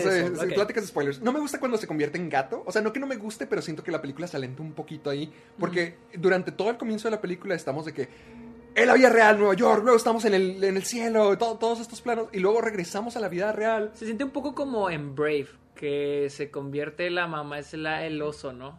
Un poquito, o sea, sí, es, es una... Como que, como que está muy flojo eso de que ah, se convirtió en el gato. ¿no? En el gato, Yo siento sí. que también lo sentí un poco así, pero igual. O sea, sé que es el punto para que 22 sea quien experimente la Ajá, vida ajá. y ese sea su, como que su completud de, ah, si quiero venir a este mundo. Sí. Pero, ah, que sea un gato, que cambien esa dinámica, no me encantó esa parte. Mm, Siento que lo pudieron haber hecho diferente. Y lo mismo que ya te había dicho, que hay varios clichés narrativos como que se tienen que separar, tiene que haber una pelea. Sí, el- antes del tercer acto. antes del tercer acto. Pero aquí yo sé que es con, no es el clímax. O sea, es más que nada como Sí, una está conclusión. mejor, está mejor construido que en otras películas. No es como con Moana, que Maui... ¿Ah, ya viste Moana? No, pero. Bueno, Tiene no me importa. no es como que no es como en Moana cuando Maui y Moana se pelean para que la historia tenga que proseguir. Ah, ok, para ir al tercer acto y al al final tercer de la película. Aquí no, aquí es como que otro tema aparte y la conclusión de, de Que es parte de. es parte de. Entonces, pero pero sí se me hizo como que ay, otra me- película de Disney donde se, A se mí me gustó que no hay un villano. No hay un villano. No hay un antagonista físico. Todo es el, es, todo es interpersonal. Sí, sí, sí. Inter, intra, intrapersonal, que es el mismo. El- usted. Es el mismo personaje lidiando consigo mismo. Sí. No es que haya. O sea, obviamente tenemos al, al tipo este, al Jerry, que, Ah, quiere- ah, que es el ah, que cuenta a los muertos. sí, sí, sí. Pero no es no villano, malo. o sea, su trabajo. Él está cumpliendo con su trabajo. Pero es todo. O sea, no hay, no hay como que un villano que vaya en contra de. De lo que quiere, ¿cómo se llamaba? Jeff, Joe. Joe. Joe. No hay, no hay alguien que vaya en contra de lo que quiera Joe. Hasta Joe es más antagonista porque él, Sí. él se murió. Sí, y hasta lo que vemos, él se, a veces se mete el, pro- el pie, él solo. Él, él quiere robarle la vida a alguien más. Ajá, o sea, uy, sí es cierto, sí es cierto, entonces... O sea, y sí, Joe o sea, es lo que- Eso es lo que me gustó, de que no se van por la fácil de él es de un antagonista, o la típica de era bueno y ahora es más, siempre era malo, siempre fue malo. Sí, el, el villano sorpresa. Sí, entonces, a mí se me, a mí se me gustó. sí me Lo, gustó. lo que quería que habláramos era lo de la reacción de la gente. Ah, sí, es que, ok, Sergio, esta película pesta porque va en contra de lo que Diosito me dijo. yo hasta antier fue cuando me di cuenta que había gente que está viendo esta película con lo de Sarita. Dios. Porque yo sé de que, pero Dios nunca aparece. O sea, yo creo que más bien es, Es, por que ese eso. es el punto, porque dicen, no, eh, la única cosa que pasa cuando nos morimos es lo que Dios quiere. Es como que, o sea, siento que se están limitando mucho a perspectivas distintas, sobre Es, es todo. que siento que le están tomando muy literal. O sea, ¿en serio creen que hay un. Hay, Más allá, un great mundo? beyond. O sea, es como decir que. Que, que este. Que Inside Out, volviendo a Inside Out, que en serio hay cinco personitas En nuestra de nuestra cabeza que están controlando nuestra mente. O sea, Dios así. mío. O sea, todos sabemos que así no funciona. Es lo más neutral, ni siquiera no es como musulmán, hindú, no es Ajá, nada, es, exactamente. es el más allá, algo neutral para todo el universo. Ahora, es. Es. Si yo siento que este tipo de películas como Inside Out, como Soul, el mensaje. O sea, toda la película es como. Como las. ¿Cómo se llaman? Las fábulas. Que las fábulas que son. Este. Cuentos de animalitos para darte un mensaje. Mm. Ok, ok, ándale. O sea, que obviamente los animales, para los que no sepan, no hablan. Los animales no, no, Mm. No, interactúan no esa manera como las fábulas. Ajá. Pero es la manera para dar una dar, lección. dar esta lección. Aquí también la lección y con es Soul, es- en el presente, Exactamente. Entonces, como que decir de que, o sea, porque la lección ni siquiera es decir de que así funcionan las almas, ¿no? Y Dios, o sea, ese ni siquiera es el punto de la película. El punto es sobre el, el ser feliz con, con, el, con- con, con- tu vida, disfrutarla. ajá, disfrutar la vida. Entonces, como que decir de que, no, es que así no es, pues obviamente así no es. O sea, sí, o sea, todos sabemos que así no es, que probablemente así no es. No es como que el- el- los directores agarraron una ouija, se comunicaron con el más allá y dijeron, oye, ¿qué hay allá en el más allá para ir escribiéndolo? Y Ah, le dijo, dime no, más, dime más. mira, haz de cuenta, hay un lugar donde van las almas, es muy Y. Y hay unos tipos que se llaman Jerry. Claro que no, o sea, obviamente es, es para dar, es una fábula, para dar una metáfora. Dios. Dios, Dios. La otra vez vi a alguien que lo puso y rieron un retweet y dijeron, ojalá, quiero ver la cara cuando se dé cuenta que Pete Doctor, el director, es cristiano. o sea, es que sí, o sea, es, es como una fábula, o sea, obviamente no decir de que, no, pero, pero los animales no hablan, los animales no interactúan así. ¿Cómo que, la, ¿Cómo que la tortuga le ganó a la liebre? No, No, es imposible. Es imposible, así no es. Eso no fue lo que creó Dios. o sea, el punto no es si Dios existe o no existe en El esa punto película. es la enseñanza O sea, que te deja de la vida. Ni- la película, el tema de la película ni siquiera es Dios. sobre- ni siquiera es Religión. no, ni siquiera es lo que pasa después de la vida, es lo que pasa en la vida. Entonces, como que sacar, buscarle que no, es que Dios así no funciona. Pues no, sabemos que así no funciona. Tampoco sabemos si Dios existe o no. Pero digo, cada quien sus creencias. Pero el punto de la película no es decir eso. O sea, Se me hace muy ridículo boi- boicotear nomás por cositas eso, así. sí. Siento que es muy egoísta y muy... Es, la palabra es egoísta, o sea, pensar de que nomás lo que yo crea es lo único que me importa Sí, y lo que todo el sí. mundo debería estar celebrando y teniendo en sus vidas. Como que se me hace tan cagado que, que como que hay películas que si ves algo, dices, ay, güey, esto puede crear controversia. Y esta no. Pero en esta dices, neta, o sea, esta la ves y no esperas que genere controversia. Hasta una película religiosa como La Pasión de Cristo sí causa controversia, pero esto, ¿qué tiene que ver con la muerte, la religión? ¿Qué pasa cuando nos morimos? ¿El secreto más grande de la vida? No, es sea, como que muy entendible y muy o sea, natural. hasta, hasta la ves y no esperas, dices, ah, mira, está buena, gente, toda, la, toda la gente la va a disfrutar, les va a encantar.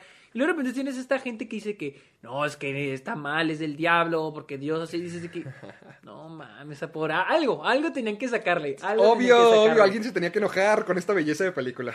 Pero bueno, Ahora sí, vamos al plato Ahora hablar, fuerte. hablar de Oh. enojar, vamos a hablar de Wonder Woman. Héctor y yo no hemos hablado de nada más que, más que así como que no vamos a hablar de Wonder Woman porque los dos tenemos la misma, como que la misma Yo creo opinión. que tenemos la misma opinión. Yo no, esco- yo no vi tu opinión porque Para no- hasta para que me la digas así, pero a ver, a ver, Es que para mí es oh, un 6. O sea, para mí un, un seis, ok. está... Es que... Ay, a ver, a ver. para, um, ok, te voy a decir la neta. Hay películas que digo, ok, está mal escrita, está mal hecha, pero me entretuvo. O, Eh, o, o digo, hay, eh, esta película, a veces al público en general, esta película está mal hecha. Por ejemplo, Enola Holmes. Ok. Enola, Enola Holmes se me hizo una película mal escrita. No tan mal como Wonder, Wonder Woman, Woman. pero se me hizo mal escrita. Tiene sus fallos. Sí. Pero digo, ok, hay cosas que le veo y digo, a mí hay cositas que me entretuvieron ¿De Enola o de...? de Enola Holmes. Y hay cositas que siento que a otra persona, a otras personas, al público general, le pueden gustar, que Enola Holmes le puede entretener a muchas personas, independiente si está mal escrita o no. Y Wonder Woman, yo a los 30 minutos la quería quitar. ¿En serio? Neta, neta, yo a los 30 minutos la quería quitar. Incluso mi mamá en la noche me dijo, dijo, ay, Sergio, yo casi no soy de cine, pero si estuvo malo. Mi mamá también dijo lo mismo. Dijo también que esta película se merece un 5. No, yo, para mí, yo le puse un 2 en Letterboxd. No me gusta usar calificaciones, un pero como, en Letter- estrellas. como en Letterboxd, le- yo le puse 2. A mí es que de la película hay cosas que me gustan. Por ejemplo, me gusta mucho Pedro Pascal. Espera, yo... Me, gusta mucho el personaje en sí. Es que siento que es muy divisivo Pedro Pascal. Podrá no gustarte, podría gustarte. A mí se me hizo muy carismático y se me hizo muy empático. Se me hizo muy divertido porque tiene el poder de crear deseos de la nada. O sea, yo sé que eso es lo que friega toda la Sí, película. la lógica de eso no es tiene friega. sentido. Pero Ajá. se me hace que crea secuencias divertidas cuando lo mantiene a pequeña escala. Cuando ya empiezan a salir, ¡pum! Un muro gigante. O ya le está cumpliendo los todo. Cuando se pone la, la película a escala global. Eh, sí, no, como dices, ah, ¿Qué- es, qué es que, es que esa es la cosa, es la cosa. Por ejemplo, si hubieran tomado un, un, poco más íntimo, como películas como Ant-Man, Ajá, o que es, un, que es un caso es individual, de esta individual, familia, de esta gente. ajá. Y esto se convirtió en algo, algo global, sí, o sea, es que había un punto donde sé que, es que no mames, o sea, ya crearon un conflicto en Medio Oriente, ya crearon un conflicto en los Estados Unidos, y ahora quieren irse a nivel mundial. Que, mm, no sé, mira, mi, siento que Pedro Pascal y Christine Wing hacen lo que pueden con lo que tienen. Se me hacen muy caricaturescos sus personajes, al punto que, te digo, siento que, al menos Pedro Pascal, siento que es un personaje que puede vivir. Hay gente que lo ama, hay gente que lo puede odiar. Yo soy de los que no, no me gustó. Pero te digo, encuentro momentos en los que digo, me gusta el personaje y donde digo, me cae el Es, personaje. es que para mí eh, la película tiene dos tonos distintos que chocan muy feo. Porque Ajá. en un comienzo, cuando por ejemplo la Mujer Maravilla está pateando todos en el centro comercial. Yo, Oh. se ve muy cursi. Se ve, Se muy, ve muy cursi. Yo sé, yo sé. Pero lo sentí como de la a propósito. No, a, a lo mejor a propósito, pero yo lo sentí como de las películas de Superman del 78, donde Sí, Superman sí, sí, puede girar alrededor de la Yo- Tierra yo y ya regresa el tiempo. Yo también pensé en lo mismo. O sea, esa parte, si hubiera sido así, ok, te la pasas bien. Pero el problema es cuando te piden que ya pongas más seriedad y más madurez. Porque el- tema principal de la película es qué harías tú por tus deseos. Por tus O sea, deseos, ¿qué harías ajá, por eso?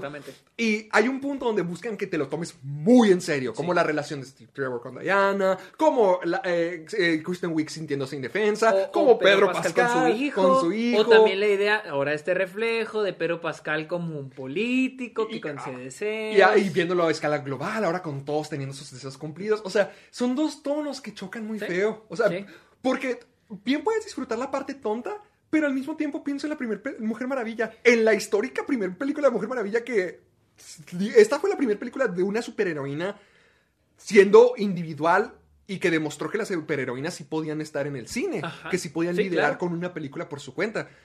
Entonces no siento que una peli- que la secuela de esa película que causó una marca debería ser una película palomera tonta. Ajá, sí. Por- Sí, porque no, yo no siento que la primera Wonder Woman sea una película palomera tonta. No, a mí me no. gusta mucho la primera. Tengo un problema con el tercer acto. Que Todos es que- lo tienen, que hemos dicho todos que, lo tienen. que- es que se convirtió en una película gigante. atípica de El rayo que sale, el- El, al- que, al sale gigante, el villano, ¿no? Pero la película de todo lo demás estaba muy buena. Y algo que vendía el tráiler era la relación. Que, ojo, Ah. es lo único bueno que le encontré a la película. Es la relación entre eh, Steve Trevor. ¿A ti no te gustó? No, porque no sentí la misma química y es porque Steve Trevor ya no es un personaje y es más que nada un utensilio para que Diana tenga ese conflicto de no Ah, sí. quiero dejar mi Uf, pero, completamente pero de Steve acuerdo. Trevor para mí no, no fue un personaje Es que- presente. Y además la forma en que regresa... Oh, no, la forma en que regresa es un asco, O sea, Sergio, robaron la vida de alguien. Eso, te le dije a mi mamá, le dije, es que, ¿qué le pasó a ese tipo? O sea, y su familia, o sea, imagínate ¿Qué que... le pasó a su familia? Le dije a mi mamá, imagínate que eso pasa y es con mi cuerpo y luego de repente ustedes no saben dónde estoy. O sea, ¿qué Me puede- encuentran ahí en, en, en- Medio Oriente. en Medio Oriente muerto. Imagínate. O sea, es que sí está muy raro. Pero bueno, volviendo rápido. Pero eso yo, a, mí, a mí sí me gustó la química entre ellos dos. Es más, para mí pudo haber sido la película nada más sobre ellos dos y hubiera estado bien. O sea, una comedia de él tratando de adaptarse a los 80 Ok. hubiera estado bien. Porque está chido como que... El- la dinámica La inversa dinámica de ahora pez fuera del de- agua ahora siendo él. De que, la, ajá, Sí. de que la primera, el pez, ajá, el pez fue el agua, era esta chava. Y ahora al revés. Y, ahora- y este güey era el que la traía incluir y ahora es al revés. Me gustaba eso, era lo que vendía el trailer. Ah, se ve padre, que nomás duró como tres escenas o cuatro escenas. Y luego hablan de cómo volvió. Es que- Oh, cuando yo vi que era otro tipo, dije, oh, yo pensé que era un tipo que le iba a avisar a ella. Y después cuando es esta toma que gira y luego Y es, él, es él. y yo de que, ¿qué está pasando por acá? O sea, robó la vida de ese tipo. Espérate, ¿Y por, acá- por qué él?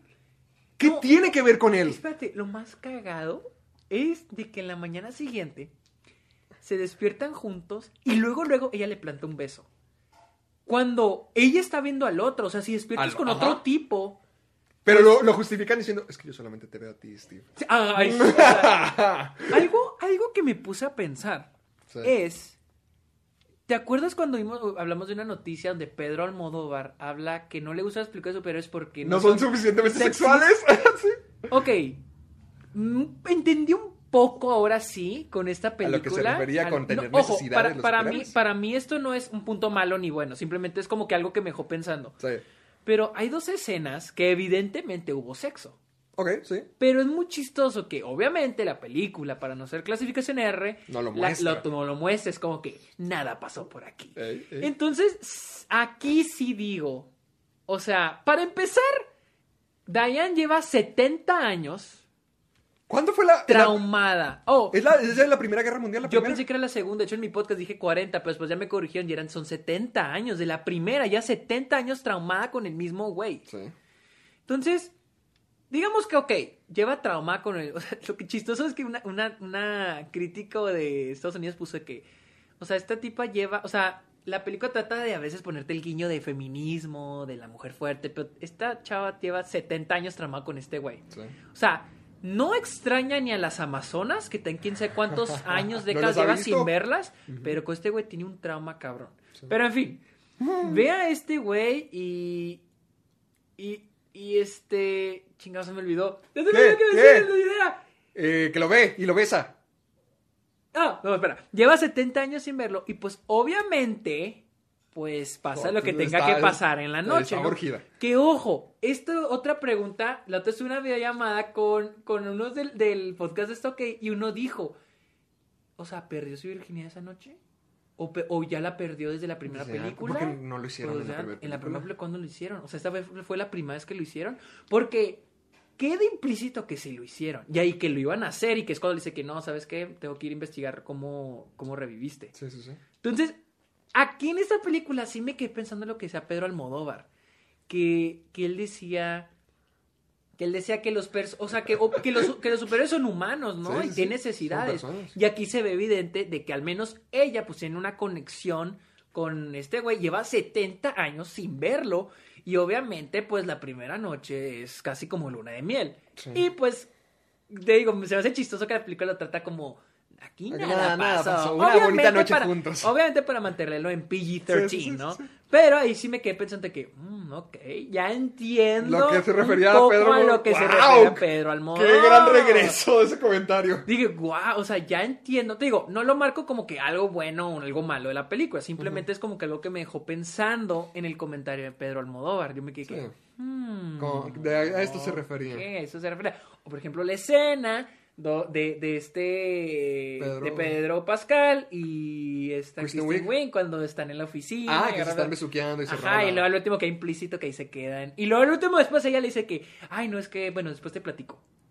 O sea, Mm. como que pasó, pero no pasó. Ok. ¿Me entiendes? sí, sí, o sea, sí, está, se siente rarito. Te digo, no es un pero, pero es Pero como está- que quería algo, que quería algo que quería mencionar. Quiero que hablemos de Kristen Wiig porque siento que iban bien, o sea, yo siento que la película Ay, no, hace- a, mí, desde el inicio... Yo siento que estaba bien en un comienzo. No siento que estaba tan establecida como Sí, no. a la A lo mejor si hubiera sido ya la amiga de Literal, Dayana. tienen un diálogo. Un diálogo en el café donde, le- donde están comiendo y le dice... Ay, eres bien graciosa, jamás había conocido a alguien tan gracioso en mi vida. Y yo me quedé que, neta. Y es que los diálogos se sienten a veces muy artificiales. Algunos se sienten. he- he escuchado gente que se está quejando de cómo escribe Patty Jenkins los diálogos. Bueno, cómo están interpretados en esta película. Pero para mí el problema con Kristen Wiig, o sea, siento que está bien integrada Ajá. hasta el punto donde se convierte en Cheetah. Porque Cheetah no tiene nada que ver. Porque, Sí, nada, tiene nada que ver. Porque le dice, quiero ser un depredador alfa con el que nadie... O sea, ¿por qué? ¿Porque te asaltaron? La- la Eso, eso te a decir, o sea, su gran transformación ¿Por es qué? cuando se agarra chingazos con el güey que la asaltó. Eso te iba a decir, o sea, eh, hay un ciclo, o sea, en la escritura hay un ciclo para como que cerró eso, o sea, consiguió su venganza cuando se fregó al tipo. Ajá. Se cierra eso, ya tiene los poderes, ya se defendió, digamos que ya se acabó eso. Porque sigue con la idea de, es que quiero ser un depredador alfa, quién sabe qué. ¿Por qué? O sea, ¿por qué quiere ser una mujer gato? Sí. ¿Por qué? Y literal, o sea, dijeras, bueno, un depredador alfa, tal vez de manera metafórica, ¿no? Ella quiere ser La- la mera principal, chingona, ajá, ajá. ajá. No, literal, un chita, un animal. Ajá, O sea, sea, si hubieran marcado más como que a lo mejor se quedó traumada de cuando la asaltaron, a lo mejor Sí. se sintió débil, pisoteada, de que eh, cualquier, cualquier persona puede contra ella, a lo mejor se- que se sintiera así más traumada, más afectada por ese evento y que no tuviera la escena donde se lo golpea o lo hubieran hecho algo diferente. A lo mejor eh, llegar a ese punto, pues estirando mucho la liga, se entendía más, pero nunca pasa. O sea, simplemente se convierte en una mujer gato porque sí. Ahora, ¿Qué? tenemos una escena de qué duró 10 mi- se me hizo eterna. ¿Cuál? La de primera escena, la de las Amazonas. Ah, no sé, eso se me hizo la mejor parte de la película. Neta, no, pero no sirve de nada. No, ¿De qué Sirve, sirve para establecer a Diana. Ya es que va a ganar con trampa. O sea, sí me imaginé que iba a ganar con trampa y que en algún punto de la película se iban a... Y ¿en regre- qué o sea, momento? ¿Pero en qué momento? ¿Qué? O sea, ¿en qué? Ajá, o sea, ¿cómo es la relación entre la etapa principal? Pues supongo que conseguir las cosas de una manera tramposa, porque ella Ah, lo que quiere es conseguir a Steve. Pero no es de una manera correcta. O sea, Steve ya se fue. Hasta, hasta lo dicen en la película. Es que yo ya me fui. Y, Mm, y lo está recuperando de una manera tramposa. O sea, supongo que es eso, el, el entregarte a tus deseos de la manera Es incorrecta. que a mí me gustó las intenciones que tenía la película sobre el mensaje de los deseos. Obviamente está muy mal planteado, pero me gustó eso de que ella tenía que decidir entre Steve y, Y, y lo de sus poderes. y sus poderes. Que también lo de los poderes, o sea, también lo de la piedra iba muy Es un McGuffin gigantesco ese. gigantísimo, o sea, y que ni- las reglas nunca están establecidas, o sea, se van planteando las reglas como Es más, la ni película. siquiera, ella ni- nunca dice, quiero a Steve Trevor de regreso. Nomás lo piensa. O sea, nomás con eso. Pon- Ponle, está bien, Ok. no hay problema. Va. Digo, Ten se contradice porque también Pedro Pascal está haciendo que las personas explícitamente Digan su digan su, su deseo. Sí, Entonces, no, no piensan. y Entonces está como que también, o sea, está muy contradictorio. Y también las reglas que va poniendo la piedra están como que poniéndose de acuerdo con lo que necesite el guion. Porque de repente es. No sé cómo chingón Pedro Pascual- Pascal se convirtió en la piedra. Sí, La, sí. se, se- se. ¿Por qué no, no pasó con Diane o por qué no pasó así con Bárbara? Y luego, después te ponen que él está haciendo deseo por deseo. Él concede un deseo y luego le dan un, conce- un Le deseo. dan un deseo a él. Y después te plantean que solo es un deseo por persona. Yo no sé en qué momento, pero de repente es un deseo por persona. Y después te plantean que es un deseo, pero te quitan algo. También te lo plantean ya casi en el tercera, casi el- antes del fin del último acto de la película. Sí. Entonces, ya cuando dice que te quitan algo, dije, ay, van a poner eso para que el stake del personaje de Diane sea que le van a quitar sus Sí, que- poderes. Mm. Dije, ya veo a dónde va esto. Y después, pues como tiene que rendirse a su deseo, pero también Bárbara tiene que rendirse a su deseo. Que digo, ok, me gusta eso. Pero el modo en que llegaron, se me hizo muy floja la escritura de la manera en que llegaron. Me gusta eso, esa decisión que tienen que tomar los personajes, pero está muy mal A planteada. mí se me hizo súper cursi y súper... No, es- esa parte no. Se me hizo súper cursi, súper falso y nada creíble que todo el mundo renunció a sus deseos. Sí, sí. O sea- hasta mi mamá me dijo de que, o sea, todos están renunciando a sus Todos, deseos dije- nomás por- todos dijeron, sí, no, esta cosa que me, que me hizo la mejor persona de la vida, ya no la Y el quiero. problema es que muchos de este tipo de películas, blockbusters, a veces recurren a esos tipo de cosas ilógicas. Pero la cosa es que en este es cosa ilógica tras cosa ilógica está tras cosa ilógica. llenísima de hoyos en la trama. Por ejemplo, ahí, que empieza a decir el monólogo. Empieza a decir el monólogo y dice, Ah. ¿cómo le están grabando? Oh, Por el lazo de la verdad. Pues ya la le sola está- verdadera. ¿Te acuerdas ah, de que.? Santi sí tenía razón. Digo, pues la sola verdad le dije, ¿pero cómo? O sea, le dije, ¿pero cómo? O sea, O sea, nomás porque le tenía el lazo de la verdad alrededor de la pierna de Maxwell Lord, ya está, ya era una transmisión a través de todo el mundo. Y luego que todo mundo le estaba escuchando, que todo mundo rindió- A- se accedió, rindió- a, accedió a, rendir su, su- deseo. su deseo. O sea, todos eran corazón de oro que Sí, estaban no, dispuestos a dar es su deseo. cierto, voy a rendir. ¿Te acuerdas? Hay, la película está por todos lados que se les olvida explicar lo de la piedra. O sea, nunca explican cómo funciona la piedra. Y al final del segundo acto, Cuando llegan con el... crean a un personaje que no tiene nada que el ver. Mr. Ex, eh, se llama Mr. Se tiene un nombre del cine. eh, Exposition. Mr. Exposition. Él Como llega. en Tenet, la científica que le explica la- la- la- y, luego que funciona. te- y que nos dice a la audiencia. No intentes. No intentes, eh, comprenderlo". siéntelo". Aquí lo mismo. Llega, ponen- explica y ponen no, ¿cómo a un tipo, un, eh, ¡Un es- el típico, no, es que es el típico personaje exótico, eh, puede ser un científico, un personaje exótico que está familiarizado con el artefacto, Sí, o puede fue. ser el líder, como por ejemplo en 007, M, a veces es el, el- M es la o él, depende de cuál ¿De quién, vean, de quién ve? ¿Está es muerto? la que explica qué tiene que hacer el 007, qué tiene que cumplir, qué obstáculo tiene que pasar, qué cosa tiene. O sea, es el que nos va a dar todo lo que tiene que hacer el personaje. De una manera muy floja de escritura, De- la ajá. neta. O sea, salió de la nada porque no habían desarrollado esa piedra y O sea, literal, la "Necesitamos escena dice, escena". encontré un chamán maya que... Ah, sí es cierto. un- es un tipo... X. Ni, siquiera... O sea, ni si- o sea, la película des- dicen, una crítica que vi es de que la película se le da de muy diversa, pero cuando pone al chamán maya pusieron una persona... ah, se llama Fred. Se llama Sí, Fred, güey. O sí. sea, dice, no mames, dice, no te... Y el tipo explica, ay, ahí vuelve a explicar, porque de exposición también. Llenísimo. No mames, la que se me hizo de que, neta, hasta 21 cojín dije, no mames. Fue con la parte del presidente, que Pedro Pascal le sacó el presidente y luego le saca lo del deseo. Y Pedro, ok, aquí hay una cosa que dije en mi podcast. Y dije, Pedro Pascal ya. Hay un punto donde Pedro Pascal ya no sé qué quiere.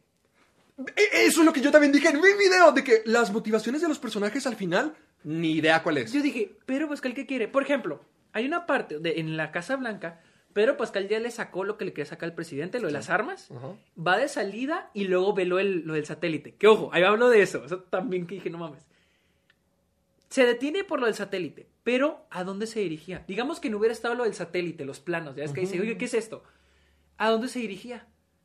¿A dónde iba ahora? ¿Qué hacía? ¿Qué iba a hacer ahora? Es que no entiendo por qué al final está cumpliendo los deseos de todos. Sí, o ¿Para sea. qué? Ajá. Entonces, me acuerdo, ahora sí la parte que dije, no seas mamón, es cuando ve lo del satélite, los planos, ahí en la oficina oval, y luego le dice, ¿qué es esto? Y luego el presidente se levanta y Ah. luego dice que es un satélite que interrumpe las señales y que no sé De qué. todo no el qué, no mundo. sé qué. Literal se ve un, diálogo así que no sé qué, no sé qué, no sé qué, no sé qué, exposición. no sé qué, no sé qué, no sé qué.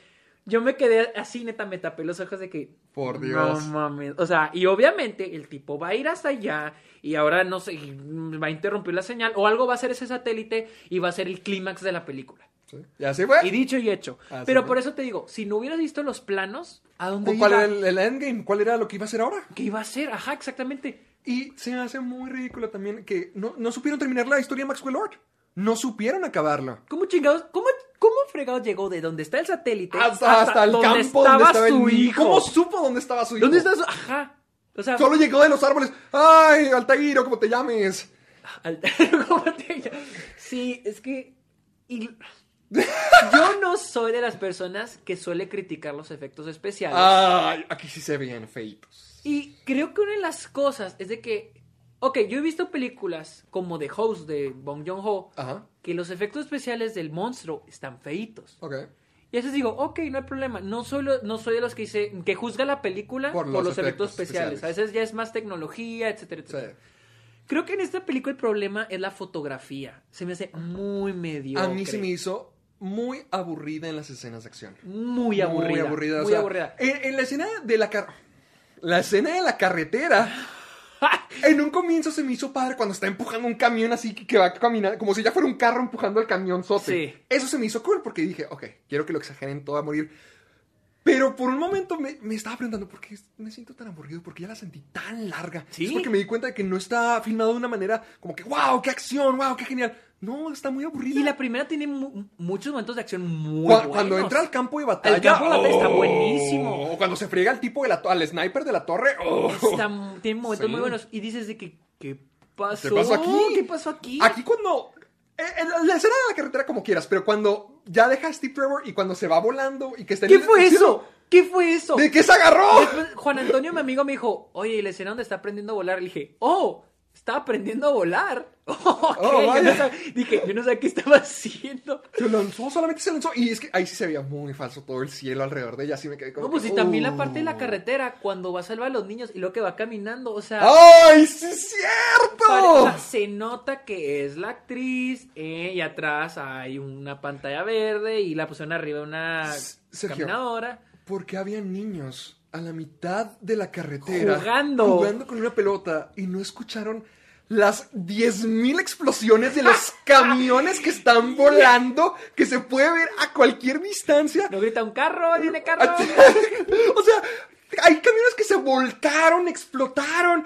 Primero que nada, van en los dos carriles y nunca pasó ningún carro, para empezar. Oye, sí, nunca pasó ningún carro. Y los niños, o sea, son camiones de toneladas gigantes y son como cinco. Los ves venir. Los escuchas desde lejos. O sea, en serio, teniéndolos aquí cerca, no fue como que, ah, oigan, vámonos a movernos. O sea, nomás lo tienen ahí porque necesitaban acabar la secuencia de alguna manera. Y, y como, y como dijiste, la escena del- de los ladrones del inicio, Ah, sí. que la- llega y luego que dice, yo sé que aquí tienen mercado negro, que no sé qué. Ahí fue cuando empecé de que... ¿Qué está pasando? Ay, así fue cuando dije, híjole, a ver, Ajá. ¿a dónde vamos con esto? Después la, después la escena de acción esa, donde te da los ladrones. Y luego, no sé si hubo un sobreuso del látigo, de la... Este, el, A este- mí me pareció bien, o sea, ya. Ya, Ya, ya no- todo, ya ya no era todo, importa, ya, no era para todo. O sea, era telaraña, era un Sí, no te helicóptero, la araña. Usaba como el hombre araña, ya, ya se alargaba lo que Y quisiera. luego, por ejemplo, la de la, de la- Es más fácil robarte un avión Ah. en esta película que en el Grande Fauto. La otra vez estábamos tratando de robarnos, el literal, yo creo el mismo tipo de avión en una base en el Grande Fauto y literal en cuanto lo elevaba me lanzaban un misil. La Y aquí está bien fácil robarte un avión. Es que se y, luego, invisible. y luego de repente sacan, saca de que, no, hace años que no hago algo invisible, pero lo voy a intentar. O sea, Nomás pude con una taza. con una taza, pero voy a intentar. Dices, ¿A qué hora? O sea, ¿a qué ¿A hora? qué, a qué horas esto cosas- fue establecido que la Mujer Maravilla puede hacer hacer las esto? cosas invisibles. O sea, ahora de repente la nada se me ocurrió que puedo hacer cosas invisibles. Ajá. Porque es no. funcional para este caso, este contexto. Es la única forma en que podemos escapar Hay de esta un escena. montón de cosas ilógicas también de que, por ejemplo, la piedra se la lleva a su oficina. Una piedra antigua. Yo creo que la gente que trabaja en museos ha de estar viendo la película. taca- Yo creo que en ese momento quitaron la película. Pues que la están agarrando así con las manos, como si. Sí, o como sea- que ni guantes se pusieron. Exactamente. Ese tipo de artefactos se te pueden deshacer. Que no por son la gemólogos, o sea, que no deberían estar conscientes de La eso. tipa tiene como tantos PhD y doctorados Mm. en, en, en eso y se la llevó a la oficina y dejó que un tipo que, Es que es le gusta... Pascal, es que es Pedro Pascal. Ay, yo, yo no. sí lo Ay, espera, hacer lo luego que cuando quiera. desea, espera, y lo que tiene y luego dice de que, ojo, eso no es una crítica, literal, estamos diciendo... Ya, ya, todo- ya todos los, los hoyos. Cuando, cuando dice, ok, la piedra, ¿sabes cuál fue la gran introducción de lo que hace la piedra? ¿Cuál? Cuando el tipo pide el café. ¿Cuándo? Cuando el tipo agarra el café y dice, oh, desearía un café. Y luego ¡Ah, repente- sí, Esa cierto! fue la gran introducción. De Pobre tipo, desperdició eso en un café. En un café, literal, en un café. Sí, sí, sí. Sí, me acu- sí, me- sí me acuerdo que en cuanto vi eso dije, ah, ya, ya sé cómo va a Yo funcionar. pensé que iba a ser como un, un chiste nada más. Y no, fue la introducción de la piedra, fue la introducción de lo que hace. Sí, y luego, después, esta chava, con un día que conoce a, a Diane, ya quiere ser como Diane. Dice, quiero ser como Diane, quiero ser sexy, quiero ser cool. O sea, y ser sexy y ser cool es que te presten atención. Porque literal lo único. Y saber, ah, y saber usar tacones. Porque es lo Ah, ¿sí? único que es- hace. Sabe usar tacones y la empiezan a ver todos. Eso Pero es ser sexy, consigue cool. los poderes también. Ah, bueno, y consigue consigue los los poderes. poderes, que fue... Es, es que ese fue, fue el problema para mí, porque hubo un punto en la película donde dije, ah, ya está muy larga, o sea, sí la sentí así larguísima, y donde ya estaba un poquito aburrido en algunos momentos. Y dije, ¿por qué? O sea, ¿por qué no estoy metido en la historia? Y es porque me di cuenta que no se la están tomando en serio. Sí. O sea, no se la están tomando en serio Pero ni es, que, pero es que es el problema, de que hay películas que, que ni siquiera ellos se le están tomando en serio, como las películas de Seth Rogen. Ok. O las de Rápido y Furioso, que es Ok. como que... Pero el problema es de que hay momentos donde se toman en serio... Y en hay momentos donde no, te dije, el clash de los tonos, donde, donde piden que te la diviertas como una película de los 80 de superhéroes, y el momento donde realmente no quieren queda, que pienses. Y por eso No se queda. cae, ¿no? No, sí, sí se me hizo. O sea, ah, se me hace una película que tiene cosas padres. Por ejemplo, a mí me sigue encantando Pedro Pascal, pero yo sé que ni supieron cómo acabar su historia. Sí. Se hizo un personaje muy carismático, se me hizo padre. Me gustó Gal Gadot todavía como la Mujer Maravilla. Me siento que sí está bien establecido los temas de que el tema de la película es los deseos y cómo y lo que harías Sí, sí, sí, sí. para conseguirlos. O sea, se O sea, me hizo a, a- bien. a mí me gusta el tema, pero siento que no lo plantearon bien, o sea, no se desarrolló No, bien. no. Y luego siento que lo de la piedra fue una forma barata. No sé si, no sé si esto de traer los deseos fue porque querían traer a Chris Pine. Porque hay que admitirlo, el- la química entre, entre Chris Steve Pine. Trevor y Diane fue como que lo que más brilló. De la primera película. Porque la primera película casi no vendió a Steve, a Steve Trevor. La primera película casi no. se vendió por eso. Pero fue algo que sí dio mucho resultado, la relación entre ellos dos. Que al principio no era como que romántica, era de amistad, de Sí, compas, sí, de sí, que yo te yo ayudo te- a te vivir traigo aquí. este mundo. Ajá. Y esta película, el tráiler, vendía como que casi Steve Trevor iba a ser casi la trama principal. Entonces, no sé si lo de la piedra resultó nada más para traer a Steve Trevor y ya de ahí brincaron a crear toda la trama. Porque te siento que la piedra es una forma muy barata de hacer que el villano escale. Que el, el poder del villano escale, escale. No, pues que ahora dese- desearía a más empleados y empieza a negar gente de empleados. Y, no sé, si- se me hace una forma muy barata que escale el- eh, un villano que ni siquiera saben en qué dirección mandarlo. Que si dominar el mundo, conceder deseos a la gente. Sí. O sea, O sea, yo no sé qué es lo que quería al final Maxwell Lord. O sea, sé que estaba cumpliendo deseos a la gente en general para como que conseguir su salud de regreso, pero... O sea, ¿cuál era, el, cuál era la finalidad? ¿A Y luego- iba a llegar? Y luego con Bárbara se sintió muy fuera porque, o sea, literal, el mismo día que ella llega al museo es el mismo día que llega la piedra. Mm. O sea, qué coincidencia.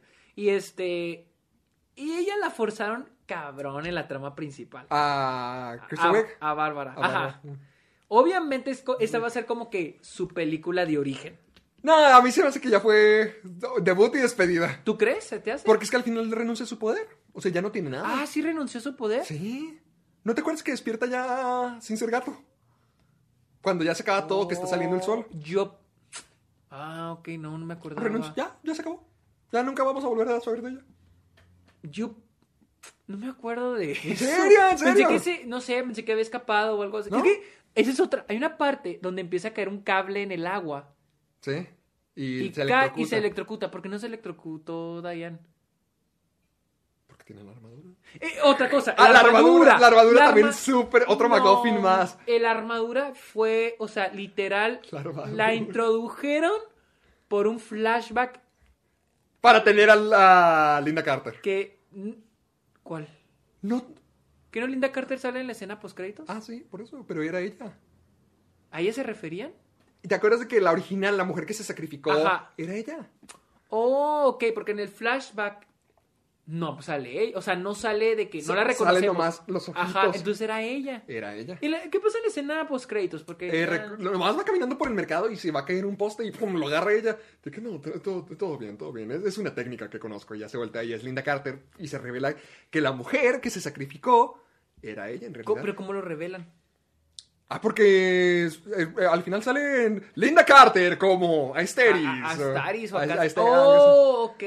O sea, que era bueno, pues esa parte, o sea, literal cuando porque literal nomás agarra a Steve Trevor y dice, "No, es que hubo una armadura." Y yo de que ¿Y qué tiene que ver esto con la trama? No tiene nada que ver, o sea, se vio como que, ah, la compré en eBay. Ajá, Ajá, o sea, se ve como que- Literal, y dije, ay, obviamente este flashback va a ser para más tarde poner a la- al personaje con la armadura Forzadote. y ya no preguntarnos de dónde salió. Pero dices, güey, no mames.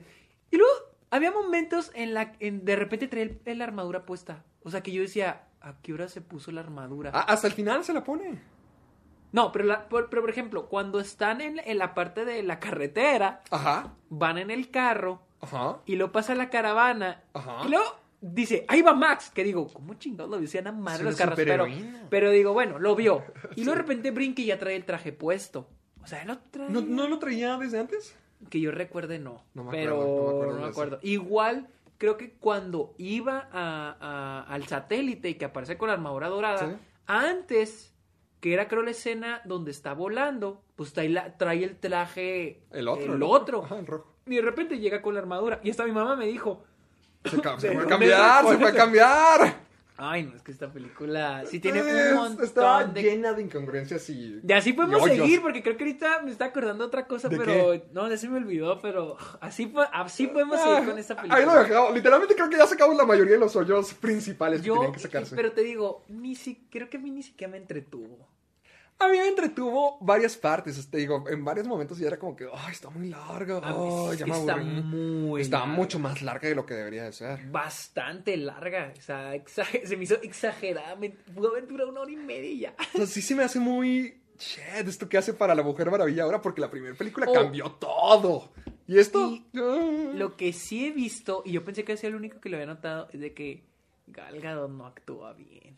Yo la vi en español, así que... Yo también la vi en Ah, español ¿tú también? y la escena del monólogo, o sea, Ah. yo también estaba con, ok, yo también estaba de que, ok, la estoy viendo en español, tal vez no, no, pero después empecé a ver críticos que decían de que no, esta película sí demuestra los límites actorales que tiene Gal Gadot. Oh. La escena del monólogo a mí se me hizo como que... No, ah, yo- yo ya para, para entonces yo ya estaba bien fuera de toda la experiencia. Que no, No, me no, no, de fuera como... te- pero es lo que decía ahorita de que, por ejemplo, yo a los 30 minutos ya, Ya la querías quitar. ya está de que ya no puedo. O sea, ya no, ya no puedo. Y, y digo, o sea, va a haber gente que no va, a- no que va no a va a querer acabar. Va- esta película. Ajá, o sea. y lo que decíamos ahorita con HBO, de que hay gente que va a contratar a HBO Max, la va a poner y va a ser como que, ah, no, no, gracias. Sí, Y, o sea, a eso es lo que va a pasar cosa. ahora con los blockbusters. Sí. Y, si la- y te digo, si las plataformas ven que la gente no está ni siquiera acabando las películas, van a decir, no, pues no vale la pena estar gastando... Tanto dinero. Porque el rato, digamos, sale... Digamos que para entonces se extinguieron los cines ¡Uah! y ya todo está en plataformas de streaming. Y digamos que para entonces todavía los blockbusters están llegando a plataformas de streaming. Siento que la gente dice Wonder Woman 3, dicen, pero la segunda no estuvo tan buena, valdrá la pena. Y ya para entonces ya debe haber estrenados en varios blockbusters que probablemente ya dijeron, no, no vale tanto la pena volverla a ver. Pues yo siento que plataformas como Disney Plus están lanzando cosas como Star Wars o como Marvel, como series, porque tal vez sale más barato. Por ejemplo, Mandalorian sé como una serie gigante, Uf. pero es una serie que se está filmando con un modo de... de ¿sí lo has Sí, visto, sí, no? sí, he visto que tiene como pantallas. Como una pantalla. Eh, Se me hace una locura, no sé cómo lo hacen. Y es como, es que es, es la es el mismo método que se usaba antes con las escenas de los carros. Mm. Con las películas viejitas que dan en el carro, Sí, y atrás sí. se nota que es una pantalla. Es el mismo método. Ah. Es el mismo método, pero ahora se, pues obviamente con la tecnología es más se muy, muy bien. Y es una manera más barata, no tienes que ir al set, no, no- digo, no tienes que ir literal a un lugar. Una locación. O sea, es más, mucho más, ba- necesitas menos personas, entonces más barato. Y si Disney sigue haciendo eso, pues más fácil hacer series. Pero películas, pues te va a seguir costando más caro. Entonces... Pues ahí lo tiene. Dude, Ah, esto... ¿Cuánto duramos? Ay, creo... Ojo, espera, esto es... Sí, seguimos grabando. Una hora, una hora. ¿Con las dos que es- ya teníamos? No. Ves a durar casi tres horas. Tres Creo que es el horas. episodio más largo. Holy shit, no, ya, ya. Yo tengo que seguir con trabajando, tengo que subir un video ahorita. Tengo que ir a comer, Ya, ya, garganta. ¿dónde Bueno, te seguimos? Estoy en Twitter e Instagram como, y en TikTok como el Sergio Munoz. Estoy en, en Letterboxd y también tengo mi podcast, está ok. Y Y yo, eh, ya saben que me pueden encontrar en YouTube como Caja de Películas. Ahorita voy a subir mi ranking de todas las películas de Spider-Man, de peor a mejor. Oh, ok. Y pues lo tengo que subir ya porque tengo un, contrato. Eh, también subí Soul y Wonder Woman, mis críticas para que vayan a verlas. Me pueden encontrar en Twitter y Facebook como Caja de Películas. Y me pueden encontrar también en TikTok y en Instagram como soy Héctor Portillo. Y recuerden escucharnos en Spotify, Apple Podcast y en otra bola de, de- de pro- de plataformas de podcast. Y recuerden este, dejarnos su comentario y su calificación en Apple Podcast. Y también el El hashtag, hashtag soy soy, amargado. para dejarnos sus memes, Sus comentarios. sus comentarios. Oye, anuncios. tengo bien desgastada la voz. No, ya, ya. Fuera de mi casa. Fuera de mi pantano. Eh, todo lo que nos quieren mandar a Sergio a mí, háganlo con el, con el hashtag Soy Amargado para poder compartirlo en la semana con ustedes en nuestras Así redes que- sociales. Ya, ya, vámonos. Ay, ya,